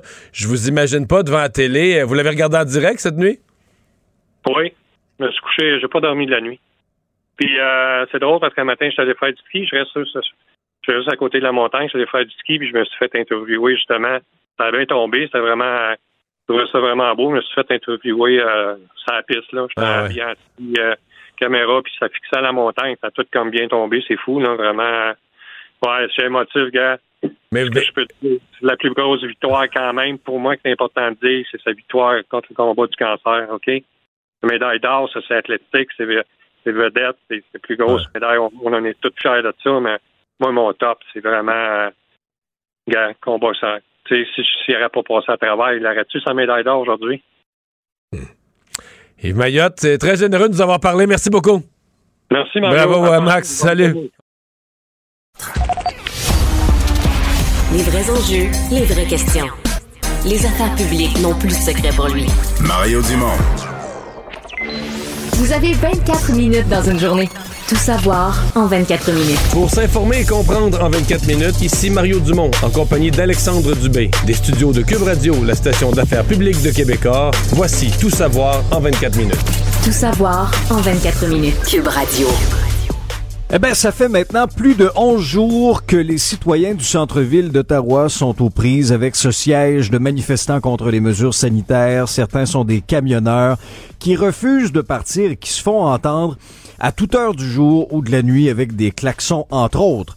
Eh ben là, une nouvelle qui est tombée aujourd'hui. Un juge a accordé aujourd'hui une injonction provisoire de 10 jours pour interdire les klaxons dans la ville. Euh, des klaxons, donc, qui ont sont en train de rendre fou, Mario, certains citoyens d'Ottawa. On entendait déjà en fin de semaine là, être plus capables d'étudier, être plus capables de dormir. Il y a eu contre-manifestation euh, également. On sentait que la tension commençait à monter. Et si bien que la grande question qu'on se pose, c'est que fait la police d'Ottawa? Parce que on a eu aussi aujourd'hui un développement important de ce côté-là. Le chef de la police d'Ottawa, Peter Slowly, qui est très critiqué en ce moment, demande maintenant 1800 agents en renfort, alors que son service de police ne compte environ que 1200 membres. Mais il, a, euh, il a quand même humblement avoué, depuis, depuis vendredi, le ton de la police d'Ottawa a changé. D'abord, il a reconnu là, que la, la population était insatisfaite et qu'il l'entendait. Mais il a reconnu aussi une certaine incapacité d'agir. Il dit c'est trop lourd, les camions, leur, remorquage, nettoyer la ville. On n'a pas les capacités, les ressources. En fait, ce qu'on comprend, c'est que on aurait les ressources pour vider la ville si tout va bien. Mais si ça vire à l'affrontement, euh, on semble pas du côté de la police d'Ottawa penser qu'on a les ressources pour gérer ça correctement. Ouais. Et donc, euh, il y a... Euh, mais tu sais, les, choses ont, depuis quand même quelques jours, les citoyens, bon là, ils ont gagné, les citoyens ont gagné en cours aujourd'hui, mais euh, bon, le maire d'Ottawa a lancé l'état d'urgence, demande du renfort. Euh, on sent en même temps que c'est un peu la panique au bureau du maire, euh, qui demande, il a demandé un médiateur, demande toutes sortes d'affaires un peu à gauche et à droite, mais minimalement, je pense que les citoyens d'Ottawa, quoi que ça soit pas réglé, qu'on n'ait pas de solution, les citoyens d'Ottawa doivent quand même sentir minimalement que leur impatience est entendue, que le, ton change, la, préoccupation pour les citoyens qu'on sentait complètement absente pendant la première semaine. Là, la préoccupation pour le vécu des citoyens est apparue. Oui, mais on est toujours 11. Ah, toujours 11, exactement. à un moment donné, là, la patience a ses limites de ces, de ces gens-là. Et là, il y avait euh, aujourd'hui conférence de presse, parce qu'on reproche beaucoup l'absence de M. Trudeau. Euh, aujourd'hui, M. Trudeau, à son agenda, c'est quand même notable. À son agenda, puis là, je parle de son agenda officiel, publié sur Internet pour tous les médias, et pour le public aussi. Je pense que c'est pas tout le monde qui va vérifier ça le matin, c'est plus les journalistes. Mais donc, il y a toujours l'agenda de M. Trudeau, les activités publiques, et là, il y a deux mots. Rencontre privée au pluriel. Rencontre avec un S, privé avec un S. Point. On sait pas qui, on sait pas quoi, on sait pas ce qu'il fait. Euh, il, y avait une période de questions, il était absent. Madame Freeland, la vice-première ministre, était absent, était absente, pardon, dans une journée où quand même, on sent, il y a eu des manifestations en fin de semaine à Québec, à Ottawa, à Toronto, dans 4-5 autres villes ontariennes. Il y en a eu à Winnipeg, une qui a mal tourné d'ailleurs. Il y a, un, un, citoyen frustré qui a foncé sur des manifestants avec son véhicule. Il y en a eu en Alberta au moins à trois places. Il y en a eu à Victoria, à Vancouver, à Colombie-Britannique c'est quand le pays euh, est brassé comme ça, c'est bizarre que le premier ministre, la vice-première ministre sont pas en chambre, répondent plus. Et donc, on a sorti cinq ministres. Pour compenser un peu, on a sorti cinq ministres. Et tu vas nous résumer l'ampleur de l'annonce qu'ils avaient à faire. Tu sais, on se dit, OK, il y a cinq ministres qui sortent, ils vont avoir quelque chose d'important à nous annoncer. Ils nous ont annoncé, Mario, une table tripartite pour trouver des solutions pour résoudre cette crise-là. Et là, je répète, ça arrive au onzième jour. Une table de travail. Ouais, mais une table de travail tripartite, là, sincèrement, là, qui va nous pondre un rapport dans une coupe de mois, qu'on va tabletter, qu'on va... Tu sais, on a besoin des actions concrètes sur le terrain présentement. Et je te fais entendre parce que, oui, la police d'Ottawa a été très critiquée, l'inaction du gouvernement Trudeau aussi en fin de semaine. Euh, en fin de semaine, là, Mélanie Joly, où elle était? Aucune idée. Pablo Rodriguez, où elle était? Où il était? Aucune idée pas moyen d'avoir ces gens-là en entrevue. Je te fais entendre deux extraits, Mario, là-dessus, OK? Euh, un premier, quelqu'un que tu connais bien, André Durocher, un ancien du SPVM à Montréal, qui a de l'expérience, qui suit ça pour nous depuis le début. il n'est pas très très tendre à l'endroit de la police d'Ottawa. Et je te fais entendre par la suite le ministre des, Affaires intergouvernementales, Dominique Leblanc, qui était là et qui expliquait un petit peu l'objectif de cette fameuse table de travail tripartite. Faut pas oublier, on a laissé les camions envahir littéralement l'espace et s'approprier l'espace. On a laissé les gens bâtir des camps de fortune. On a laissé des gens amener du ravitaillement. Je veux dire, à partir de ce moment-là, c'est comme si on a abdiqué, comme on dit, on a donné les de la maison, puis allez-y, débrouillez-vous. C'est ça qui est à comprendre. En fin de compte, ça aurait, il aurait jamais dû avoir accès au ravitaillement pour commencer. Euh, je regardais un manifestant qui disait c'est épouvantable s'il n'y a pas d'essence, il y a des gens dans les camions puis qui vont geler, c'est épouvantable. Ben oui, mais vous êtes là illégalement avec nos partenaires provinciaux et municipaux afin de déterminer leurs besoins et de voir de quelle façon le gouvernement fédéral peut offrir un soutien. Une table de travail pour déterminer de quelle façon le fédéral peut offrir son soutien. La demande est, faite. Ouais, on veut des policiers de la GRC. Non, c'est pas euh, c'est pas sérieux et j'ai l'impression que la pression va monter. Mais tu sais, pour les gens d'Ottawa, sont pas satisfaits de leur maire, qui leur maire qui, qui, pas montré le leadership voulu, sont pas satisfaits de leur police qui s'est laissé dépasser au moins pendant la première semaine qui a tout laissé aller. Et André Durocher résumait bien. C'est sûr que c'est plus difficile. Une fois que tu as laissé tout le monde s'installer avec des campements, c'est beaucoup plus difficile de les enlever. Euh, ils sont pas satisfaits certainement euh, du Parti conservateur qui encourage les manifestants à rester là, à rester plus longtemps, et tout ça. Et pas satisfaits du gouvernement libéral dont le premier ministre se cache. Et donc, euh, ils se sentent tout seuls et c'est pour ça. Ils ont gagné devant. Ils ont gagné au moins une manche devant le tribunal. Ils ont gagné le fait que euh, il va être le, le, tribunal donne une injonction qui sera interdit de klaxonner. Donc au moins ils pourront avoir une certaine paix, faute de pouvoir circuler librement dans les rues et d'avoir restaurants et commerces ouverts. Il y aura au moins, une paix au niveau du, euh, du bruit. J'ai hâte de voir la police, par exemple, une injonction, là, ça déconnecte pas les klaxons, là. Ça interdit de le faire. Non, mais ça interdit de le faire. Donc, la personne qui le fait commet un geste beaucoup plus grave. Ça devient carrément, tu vas à l'encontre d'un ordre de la cour, et donc la police est en mesure d'intervenir immédiatement. Techniquement, là, à partir de cet après-midi, un coup de klaxon, puis les polices peuvent embarquer la personne. Ouais. Mais, Il contrevient un ordre de la cour. Oui, oui, oui, c'est ça. C'est un degré encore plus grave, c'est clair, mais jusqu'à maintenant, les règles, ça n'a pas trop l'air de déranger. Euh, mais parallèlement à tout ça, il y a l'aspect sécurité, Mario. Si, tu sais, en fin de semaine, on a vu des scènes, là, euh, puis tu as certainement vu, d'ailleurs, les policiers recherchent les gens impliqués. Tentative d'incendie qui aurait eu lieu samedi soir et, dans un immeuble résidentiel. Ils ont TP, ils ont mis du ruban gommé sur les portes. Oui. Pour empêcher, une fois l'incendie allumé, uh-huh. empêcher les résidents de sortir. J'ai jamais entendu une telle affaire. Pointable, là. Sincèrement. Et, et, ce serait survenu après que des résidents se soient plaints du bruit que faisaient les manifestants. Donc là, il y a deux individus qui seraient rentrés dans le hall de l'immeuble avec des allumes-feu. L'incendie a commencé, a pu être éteint. Attends, mais tu t'imagines-tu le drame qu'on aurait pu vivre du côté d'Ottawa si le feu avait pris? Puis il reste que, il reste que, tu sais, des bonbonnes de propane. Bon, tu sais, il y a plein d'affaires que tu peux pas faire avec ça dans un tunnel. Il y a des limitations. Là, eux, ils les ont par, dizaines, par centaines, des amoncellements de bonbonnes de propane. Euh, puis, je, ne veux pas dire qu'ils ont des mauvaises intentions. Je pense que des gens responsables, les camionneurs, veulent pas qu'il arrive d'accident, ils veulent pas. S'il y avait une explosion, ils seraient peut-être eux-mêmes blessés. Mais, ça reste que, toi, dans ta cour, là, dans ton bon galop, si t'as 100 mhm. bonbonnes de propane convaincu que ça va être, sera pas toléré, la ville va dire, voyons, c'est bien trop dangereux si le feu prend. Alors là, t'es dans un milieu non contrôlé, avec plein de monde, puis à certaines heures, ils knockent son sou, puis ça circule. Puis des feux d'artifice, Mario. Des feux d'artifice, t'as des amoncellements de, de bonbonnes de propane qui sont là c'est un risque de sécurité en soi. Là. Imagine que le, feu pogne proche des bonbonnes de propane. T'as-tu pensé à ce que tu vas avoir comme déflagration? Donc, je crois, ah, ça, ça se peut plus, là. Sur le plan de la vie des citoyens, ça se peut plus. Puis sur le plan de la sécurité, ça se peut plus. C'est ce qui, passe, ce qui se passe à Ottawa. Mais ça, on a l'impression que la tension monte, que la pression monte sur les manifestants. Mais on n'a pas l'impression que ça va être démantelé. À mon avis, ça pourrait durer malgré tout une autre semaine et peut-être plus, là. S'il n'y a pas l'opération euh, dégager les lieux, on n'a pas l'air d'être proche de ça du tout, du tout, du tout.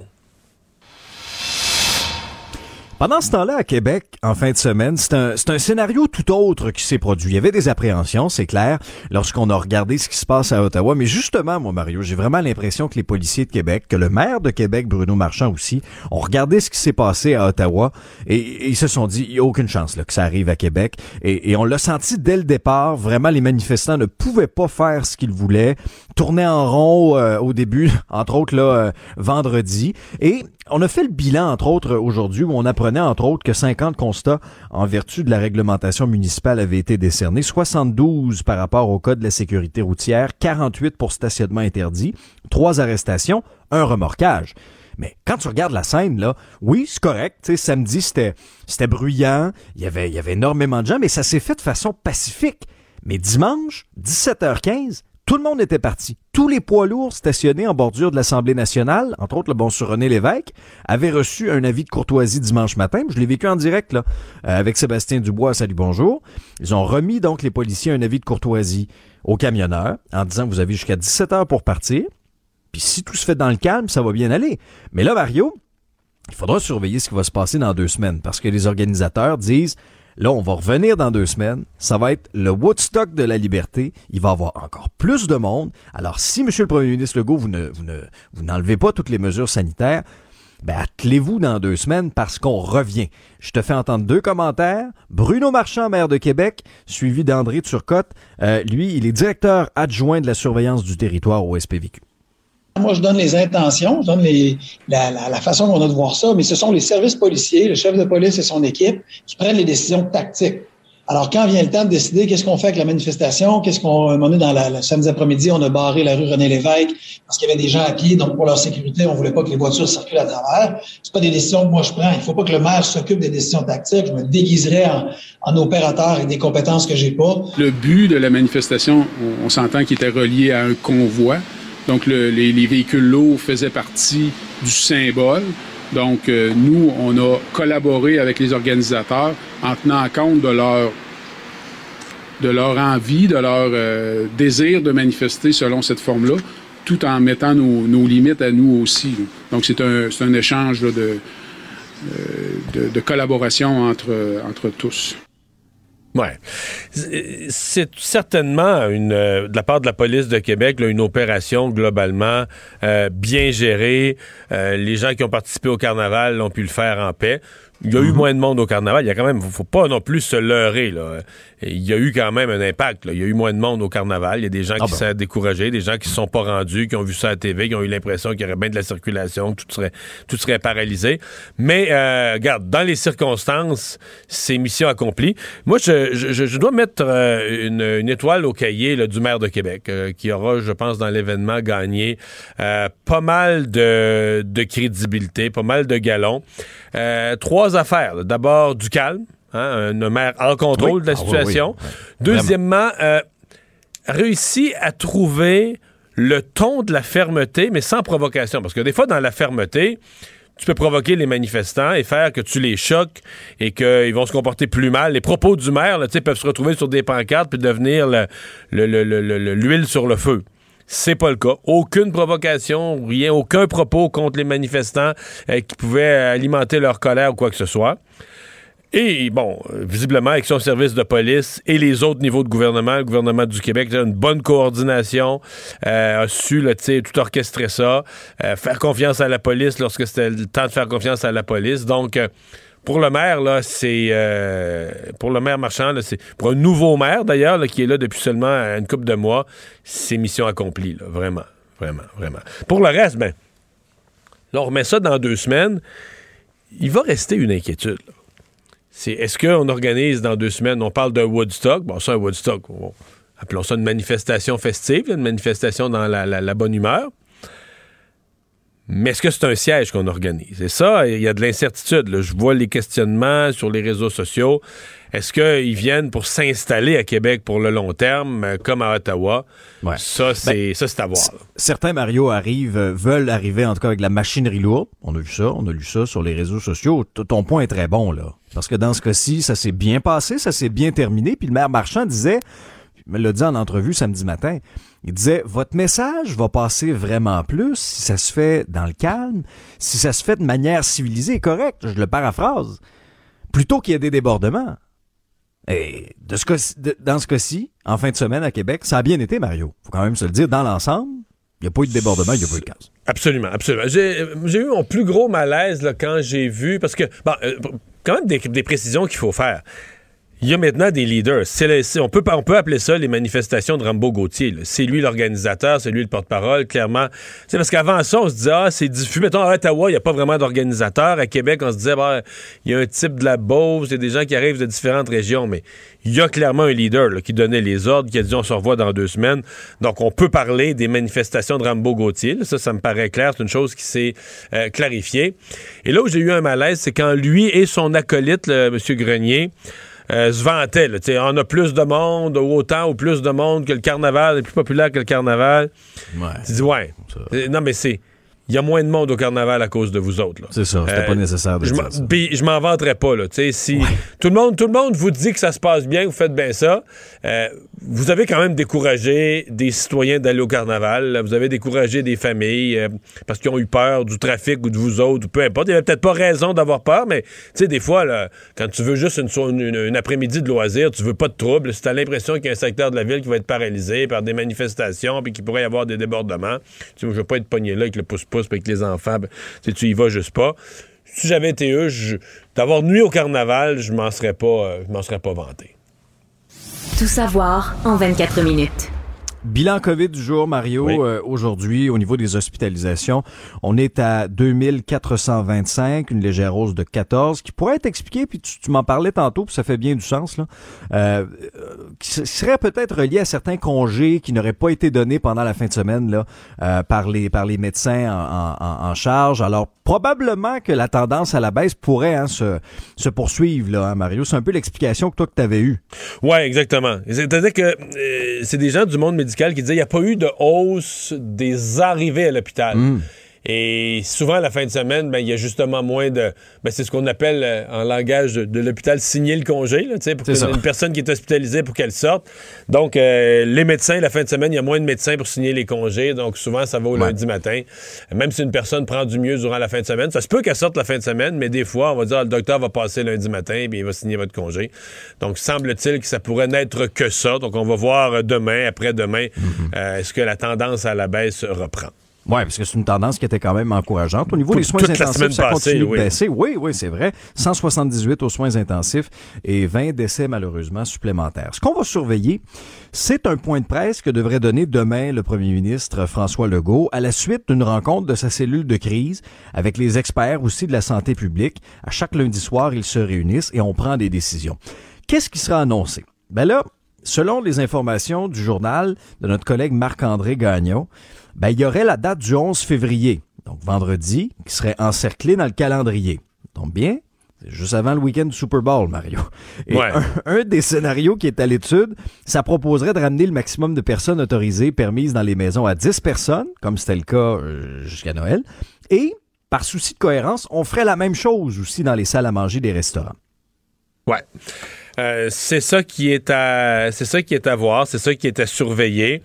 Est-ce que du même coup, on pourrait avoir, parce que là, ça, c'est une chose qui est demandée, là, pouvoir voir plus de gens, évidemment, euh, euh, socialiser. C'est une des, des prochaines étapes attendues là, dans les étapes de, de, de- de retour à la vie normale.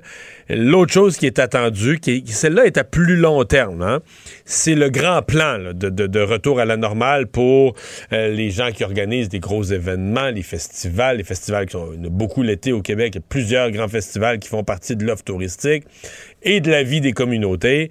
Euh, la mairesse Plante a fait une sortie là-dessus, une sortie quand même énergique pour dire là, il nous faut il nous faut une prévisibilité. Il faut savoir vers quoi on s'en va, vers où on s'en va. Euh, les organisateurs de festivals veulent euh, signer des contrats, booker des artistes, des humoristes pour les festivals d'humour, peu importe.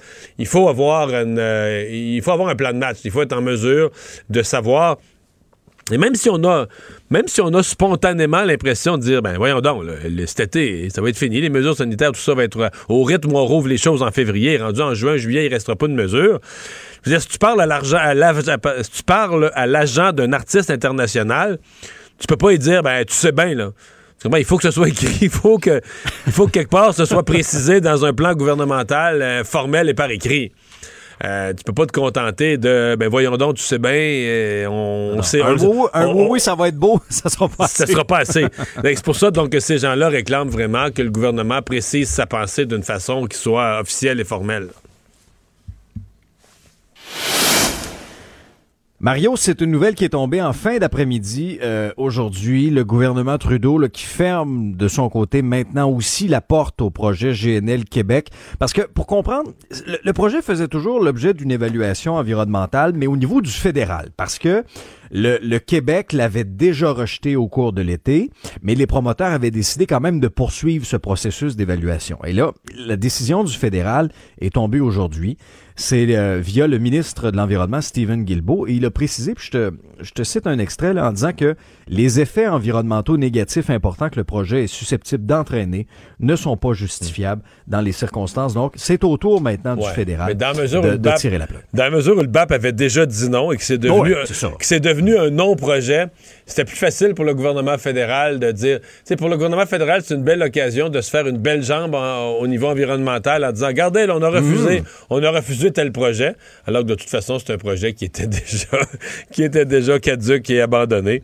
Donc, ça, c'est pas, c'est une, vraie, une vraie décision facile, là, tu comprends? Tu dis non à un projet qui n'existe plus. Alors, euh, c'est un peu ce que le gouvernement fédéral a fait aujourd'hui. Résumer l'actualité en 24 minutes, c'est mission accomplie. Mario Dumont. Joignez-vous à la discussion. Appelez ou textez le 187 Cube Radio 1877 827 2346.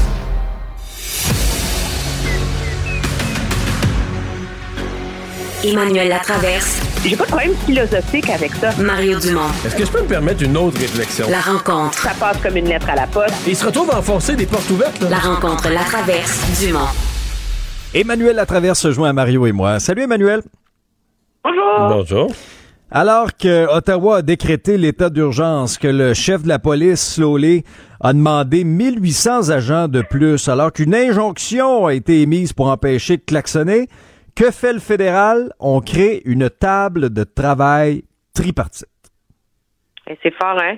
Pire que ça, ça nous a pris cinq ministres, plus un député, pour nous annoncer qu'on créait une table de travail, donc tripartite ville, province, fédérale, mais que dans le fond, on travaillait déjà les trois ensemble. Alors, on est on n'est pas trop sûr finalement si on annonçait quelque chose de nouveau, mais ce qu'ils nous ont surtout annoncé, c'est que finalement, ce problème-là, -là, c'est le problème de la ville d'Ottawa. Fait que eux, demandez-nous de l'aide, on va vous en donner, mais au-delà de ça, là, on se cache derrière les champs de juridiction, les paliers de gouvernement. Écoute, ça a duré une heure et quart. Les ministres n'étaient pas capables de nommer les choses.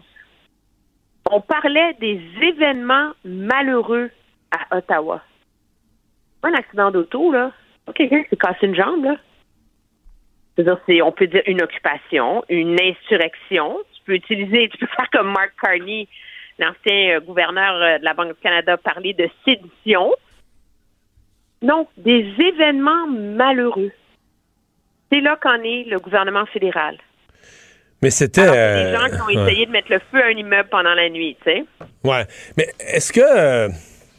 je trouve que sur l'absence du fédéral, aujourd'hui, tu sais, il y, a toujours le, point où ça pète, tu sais, le point où l'élastique casse.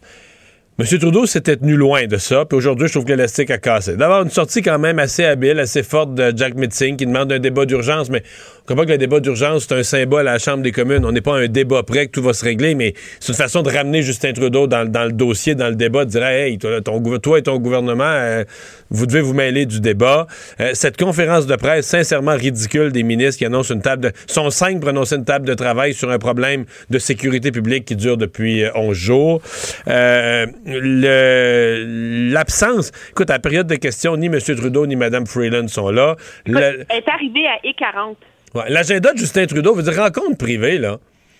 Euh, jusqu'où la rencontre privée? On sait même pas à quel sujet, on sait même pas quoi. Il a tweeté juste on n'est pas loin de dire aujourd'hui, il n'a pas travaillé. Là. C'est, tentant de penser ça, de dire, ben du monde va penser ça, des rencontres privées, on ne sait pas qui, on ne sait pas quoi, c'est pas des rencontres officielles. Euh, sur Twitter, il a juste félicité des, des, des, athlètes, pardon. C'est son seule euh, contribution aujourd'hui à féliciter les médaillés canadiens. Non, mais c'est un gouvernement. C'est, écoute, c'est euh, Dominique Leblanc, qui est ministre des Affaires intergouvernementales, est quand même un politicien fort habile. Là je suis et je le connais depuis assez longtemps, son, son malaise, c'est comme il disait des mots, puis tu voyais dans ses yeux qu'il trouvait que c'était des niaiseries. Moi, ce que j'ai vu aujourd'hui, c'est un gouvernement en déroute. Et ce qu'il y avait, le pire, c'est que toute la déclaration d'ouverture des ministres servait avant tout à nous dire qu'ils faisaient à défendre leur travail à essayer de nous convaincre que c'était pas leur job d'assumer un leadership sur la fin du siège de la capitale du pays. Et la, le signe ultime de cette déroute-là, c'est qu'on on s'entend qu'il allait être accueilli par un bâton fanal à la période des questions. Toutes les premières questions, là, il ne savait pas à qui donner la parole, à quel, ministre allait répondre. C'est le leader parlementaire du gouvernement. Peux-tu imaginer, toi, si ça avait pété à Québec là, pendant toute la fin de semaine, que l'Assemblée nationale était assiégée depuis dix jours, que c'est Simon Jolin Barrette qui répondra aux questions à la période des questions lundi, là? Mais ouais, c'est un gouvernement en déroute. Mais c'est parce que là, euh, ça devient, quand il y a des manifestations à Victoria, Vancouver, Colombie-Britannique, il y en a à Québec, il y en a à Toronto, il y en a dans au moins quatre autres villes d'Ontario, il y en a à Winnipeg, il y en a à, trois places en Alberta en fin de semaine, plus la capitale assiégée, Ottawa. Ça devient un problème pan-canadien. C'est plus juste un problème d'une ville, il y a, y a un il y a un brasse camarade au Canada qui interpelle le leadership du premier ministre. Je dis pas, il doit pas plier aux demandes des manifestants, mais il doit montrer qu'il s'en rend compte, qu'il arrive quelque chose. Mais quel leadership? Je veux dire, penses-tu vraiment que Jason Kenney euh, a envie de voir euh, Justin Trudeau se mêler de ses problèmes? Que Scott Moe a envie de le voir se mêler de ses problèmes? Je veux dire, M. Trudeau, et c'est là qu'on que le gouvernement libéral récolte le fruit d'avoir, comme on dit en anglais, weaponized, d'avoir tellement polarisé le débat autour des vaccins. Les libéraux ont pas fait campagne sur le passeport vaccinal. Les libéraux ont fait campagne sur le fait que les conservateurs sont des salauds non scientifiques des dangers publics pour ne pas vouloir le passeport vaccinal. C'est pas la même chose. Ils ont tellement polarisé le débat, ils ont tellement fait la morale. Ils ont tellement fermé la porte à toute réflexion sur l'ampleur et la nécessité des mesures qu'ils mettaient en place que là, maintenant, ils sont peinturés dans un coin. Notre euh, Hélène Buzetti, qui est euh, chroniqueuse pour euh, les journaux Le Soleil et, et, toute cette chaîne-là, a posé une question très bonne au ministre des Transports. Elle a dit, vous, avez annoncé que vous alliez donc imposer le passeport vaccinal et l'obligation du vaccin à tous les secteurs qui relèvent du Code fédéral du travail. Donc, les médias, etc. Elle dit ça inclut le camionnage interprovincial. Est-ce que vous allez de l'avant avec ça? Écoute, le ministre était, c'est une opération. Tu vas vraiment me dire là qu'il faut absolument que, alors, ils sont, ils sont complètement coincés. Ils n'ont aucune façon de résoudre la crise parce qu'il n'y a pas de personnage fort qui est vu comme neutre. Et le problème auquel ils sont confrontés, c'est qu'ils savent que le moment où M. Trudeau s'ouvre la bouche, c'est comme prendre une canne d'huile puis allumer le feu encore plus. Alors, il s'est lui-même mis hors jeu. Ouais, mais là, ça tombe que c'est lui qui est premier ministre du Canada. ben, non, non, mais c'est. euh, moi, je pense que c'est son, son autorité comme premier ministre qui est en train d'être sérieusement remise en question. Moi, je trouve que ça a été très habile de la part de la ville d'Ottawa, cependant, de dire OK, votre ligne, c'est que c'est notre problème, puis vous allez nous donner tout ce dont on a besoin. Fine, on a besoin de 1800. C'est pas 1800 personnes dans les rues, là. C'est 1600 dans les rues, plus 1000 enquêteurs, plus 1000 personnels civils, plus toutes les ressources en appui au chapitre de cyber-enquête, d'enquête financière et d'enquête sur les médias sociaux. C'est ça qu'on a besoin. Ben, ils ont l'air fin, le gouvernement fédéral, hein? Ils n'ont pas répondu à ça. Non. non, c'est comme sorti après en même temps. C'est à l'étude. Ça, va être à l'étude par la table de travail. Oui, mais Ottawa se vantait d'avoir envoyé 250 policiers de la GRC. La réalité, m'expliquait un collègue du Journal de Montréal, c'est que là-dedans, il y en a il y en a 230 qui euh, assurent la sécurité du Parlement. Ils ont augmenté la sécurité pour le premier ministre. C'est 20 policiers de plus dans les rues. Une vraie joke. Quand même. Euh, Emmanuel, on faisait référence tantôt aux conservateurs parce que ce qui est un peu particulier, c'est que certains manifestants se rendaient à Ottawa pour que pour, pour, pour demander la démission de Justin Trudeau. Finalement, c'est Aaron O'Toole qui s'est fait montrer euh, la sortie déjà sa grenouille. Il y en a qui ont, qui ont annoncé leur intention de se lancer. C'est le cas de Pierre Poliev en fin de semaine. Et il y a d'autres députés qui ont dit, ben, moi, je vais, je vais laisser de côté mes fonctions au sein du caucus parce que je vais vouloir me mêler de la prochaine course. Je vais vouloir appuyer un candidat. Et là, il y a toutes sortes de noms. Les rumeurs vont bon train, Emmanuel. Oui, parce que là, le problème, c'est que M. Poiliev s'est clairement défini comme le candidat de. Moi, je suis plus dans le schème euh, modéré, socio-conservateur. On est dans le schème euh, populiste ou progressiste. OK? Alors, il est le candidat populiste. Euh, liberté, liberté, liberté, liberté. Il compte M. Trudeau. Euh, nous serons le pays le plus libre. Et là, l'enjeu, c'est est-ce que l'aile progressiste du parti est capable de se trouver un cheval? C'est la raison pour laquelle Alain Reyes a démissionné comme lieutenant du Québec. Il s'est mis sur le téléphone, on en cherche un. Le problème, c'est que ça ne se rue pas aux portes. On s'entend là. Euh, alors, il y a deux noms là, qui semblent être, d'après ce qu'on me dit, qui, ont, qui tâtent sérieusement le terrain et qui réfléchissent. C'est Jean Charest, où c'est sérieux comme réflexion, et Tasha Carradine, qui était euh, qui a été une militante conservatrice pendant très longtemps, qui a été animatrice de radio, qui a été éditorialiste au National Post et qui travaille maintenant dans une méga grosse firme de relations publiques à Toronto. C'est très intéressant. Les deux n'iront pas. Parce que tu ne peux pas diviser le vote conservateur. L'enjeu, c'est lequel des deux ira. Mais ça pourrait être aucun des deux, là.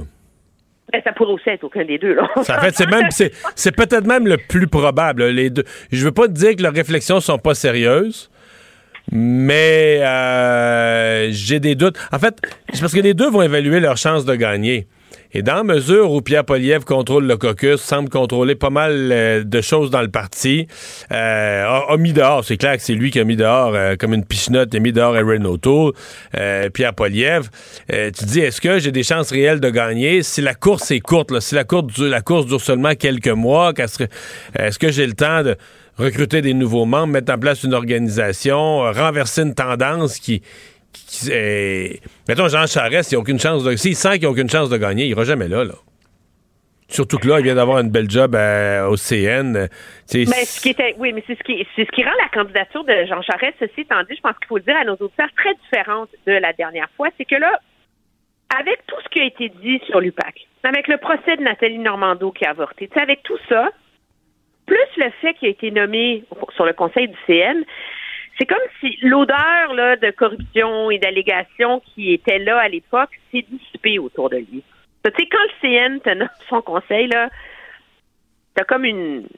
Ça te donne euh, une, une, aura de respectabilité, on s'entend assez très forte. L'enjeu, c'est est-ce que vraiment il va vouloir aller taper ça plutôt que ce qu'il fait en ce moment? Et, euh, et Carradine, ben, est-ce que c'est, elle sent qu'elle a, euh, qu'elle moi, je pense que dans son cas à elle, ce qu'on me dit, c'est qu'elle a assez d'appui, elle a les reins, euh, elle veut être sûre qu'elle est capable de mettre sur pied le financement. Son problème, c'est pas de perdre, son problème, c'est de se ramasser avec une dette monumentale à la fin. Alors ça, ça reste, ça reste à voir. Les deux. Oh, euh, est-ce que tu as vu? Elle vient, juste de tweeter. Euh, Elle ferme pas la porte, hein? Je, crois qu'elle vient juste, euh, juste de tweeter il y a quelques instants. C'est Ouais, drôle, je reçois l'alerte. Je crois que notre parti pourrait réunir ces éléments et inspirer les Canadiens. Si je me présente, j'offrirai une telle vision et un débat d'idées robuste et vous pouvez être sûr que je serai fidèle à mes principes. Merci, j'ai hâte de partager ma décision avec vous bientôt. Et elle avait dit juste avant là, que euh, le Parti conservateur n'est pas un parti populiste. Le Parti conservateur a le devoir de mettre de l'avant des idées, euh, etc. Donc... euh, Mais, mais allez lire ses, ses, ses chroniques sur le convoi Ouais, de la elle est excellente, là. deux semaines. La preuve, c'est qu'elle elle prépare ce terrain-là. C'est clair. Parce que, comme la candidate progressiste, mais elle est, elle est très conservatrice aussi, hein? Donc, euh, en tout cas, ça va être une course, euh, ça va être une course super intéressante. Le, la, la grosse question, c'est bien sûr quand va être le vote? Plusieurs disent que si la course est trop courte, c'est comme si c'était arrangé avec le gars des vues. Donc, il faut qu'il donne un moment intéressant. Mais je t'en donne une autre, Mario. Éric Duhem, qu'est-ce qu'il va faire? Mais là, Éric Duhem, si c'est Pierre Poliev, ça veut dire que t'as au Parti conservateur un ennemi juré de François Legault, qui attaque François Legault sur toutes ses politiques et tout ça, et un allié. Pour Éric Duhem, il peut pas. C'est sûr qu'il va travailler pour Pierre Poliev. Ça veut dire que lui devient un parti au Québec qui a un allié à Ottawa. C'est au niveau de s'institutionnaliser, puis tout ça, c'est extraordinaire pour lui. là. C'est parce que présentement, son allié à Ottawa, c'est Maxime Bernier. Il ose même pas le dire. Il ose même pas se faire voir avec. Il ose même pas rien faire avec. Tu sais que Poilièvre est le seul député conservateur qui l'avait appuyé dans la course.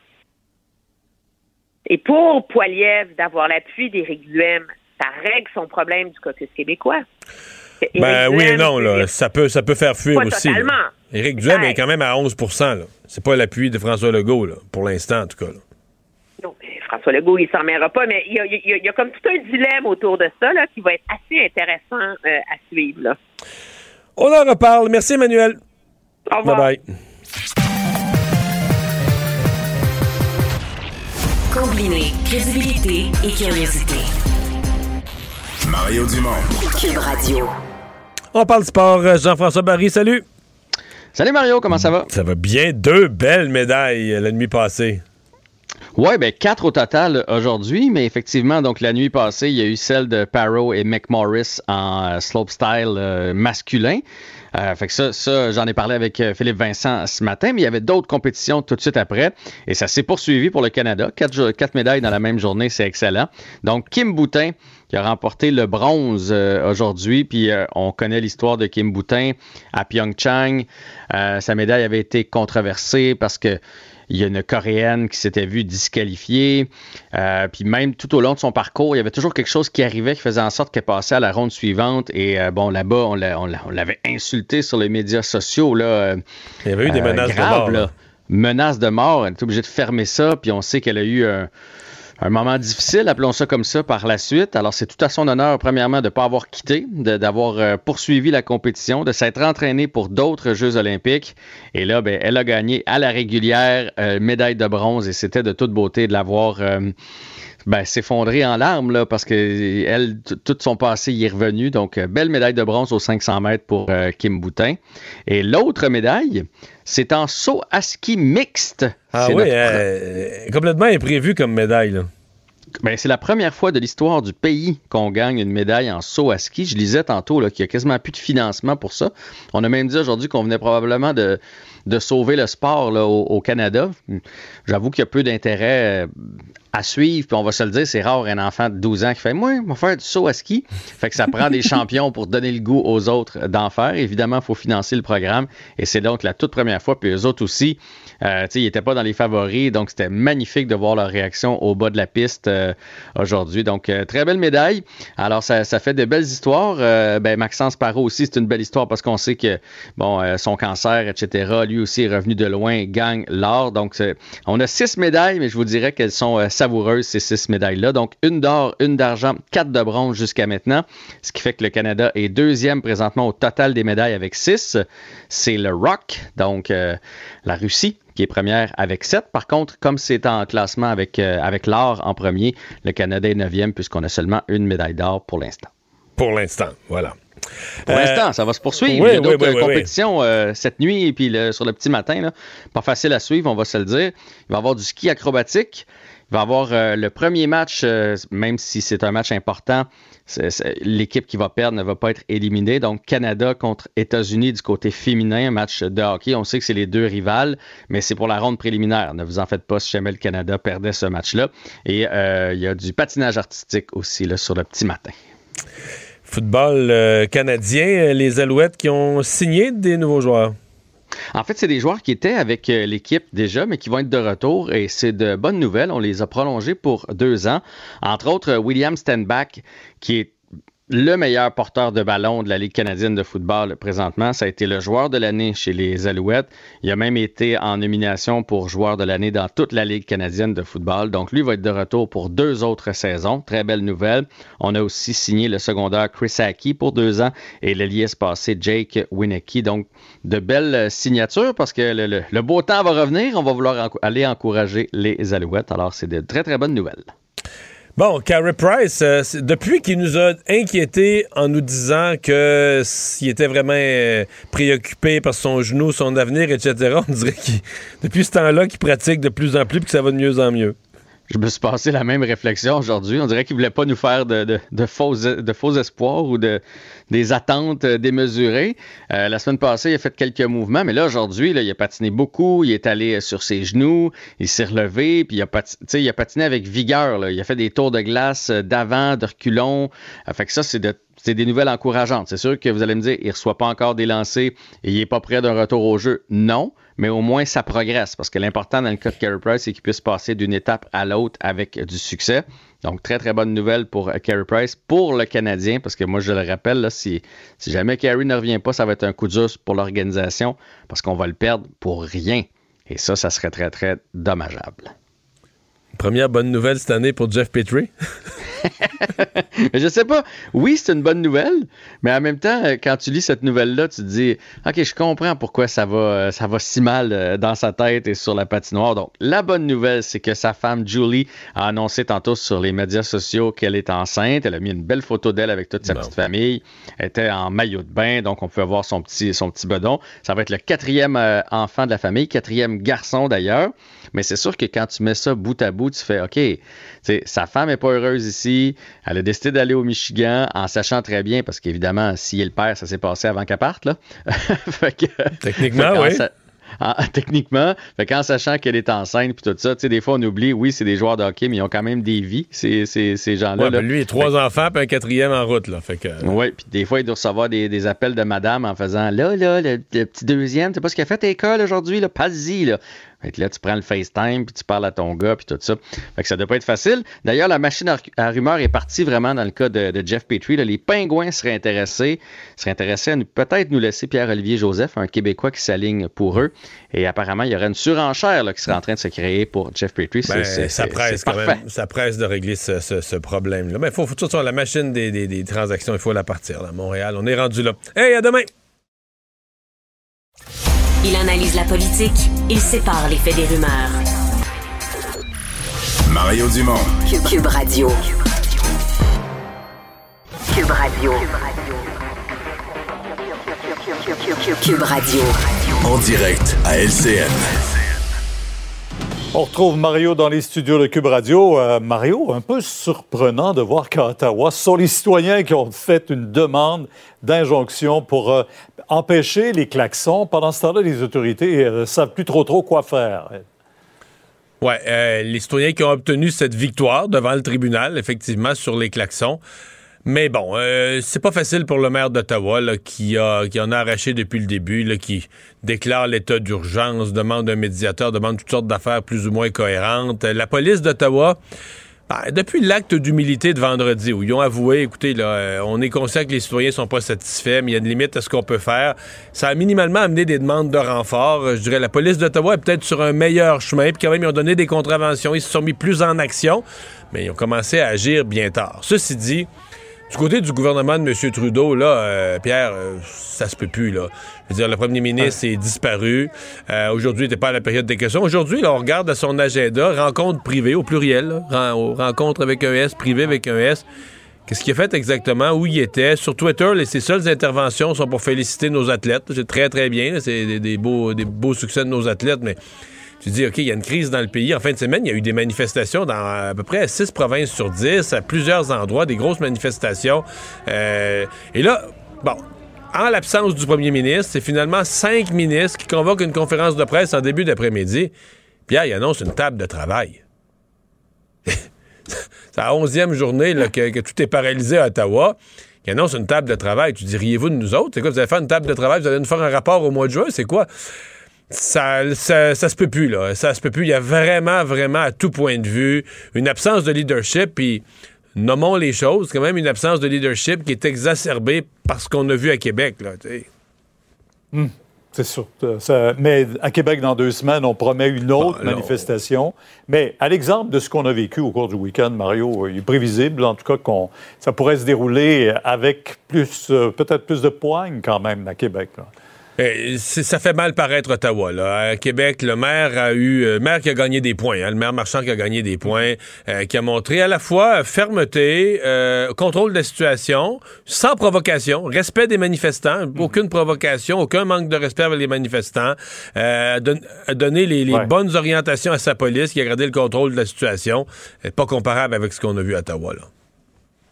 Parti conservateur, maintenant, est-il possible pour un autre candidat de, de se glisser dans cette, ce courant, ou si on s'en va vers un couronnement de Pierre Poilievre? Non, il y, a une aile progressiste là, autour d'Alain Reyes pour le Québec, mais d'autres gens aussi en Ontario qui cherchent un candidat ou une candidate. Euh, il y a le nom de Jean Charest qui circule, il y a celui de Peter McKay qui revient, mais celle qui a l'air la plus intéressée et qui vient tout juste il y a quelques minutes de faire une enfilade de messages sur Twitter, c'est Tasha Caridine, euh, qui sacrifierait, bon, euh, M. Charest vient d'avoir une nouvelle nomination au CN, est-ce qu'il va vraiment vouloir sauter? Doute un peu.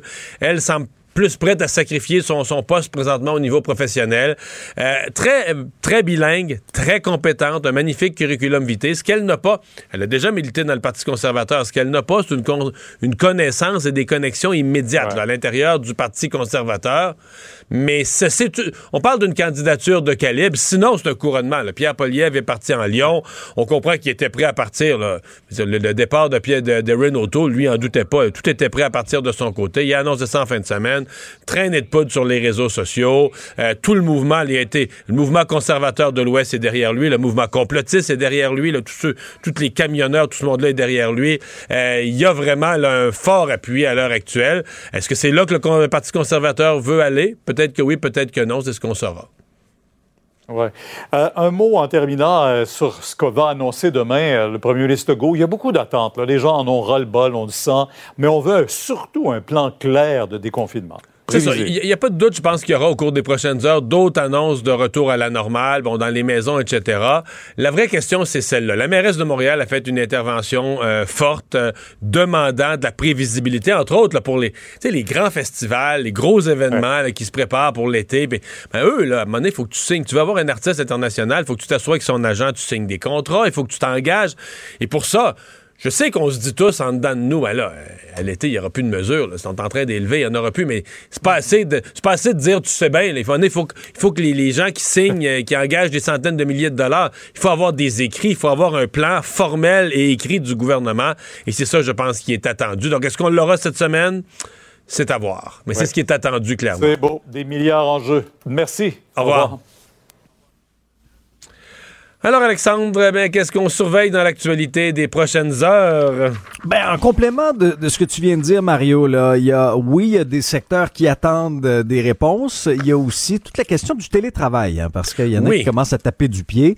Euh, il y a des restaurateurs, des commerçants qui ont hâte de, de revoir les gens dans les tours à bureaux, notamment du centre-ville de Montréal.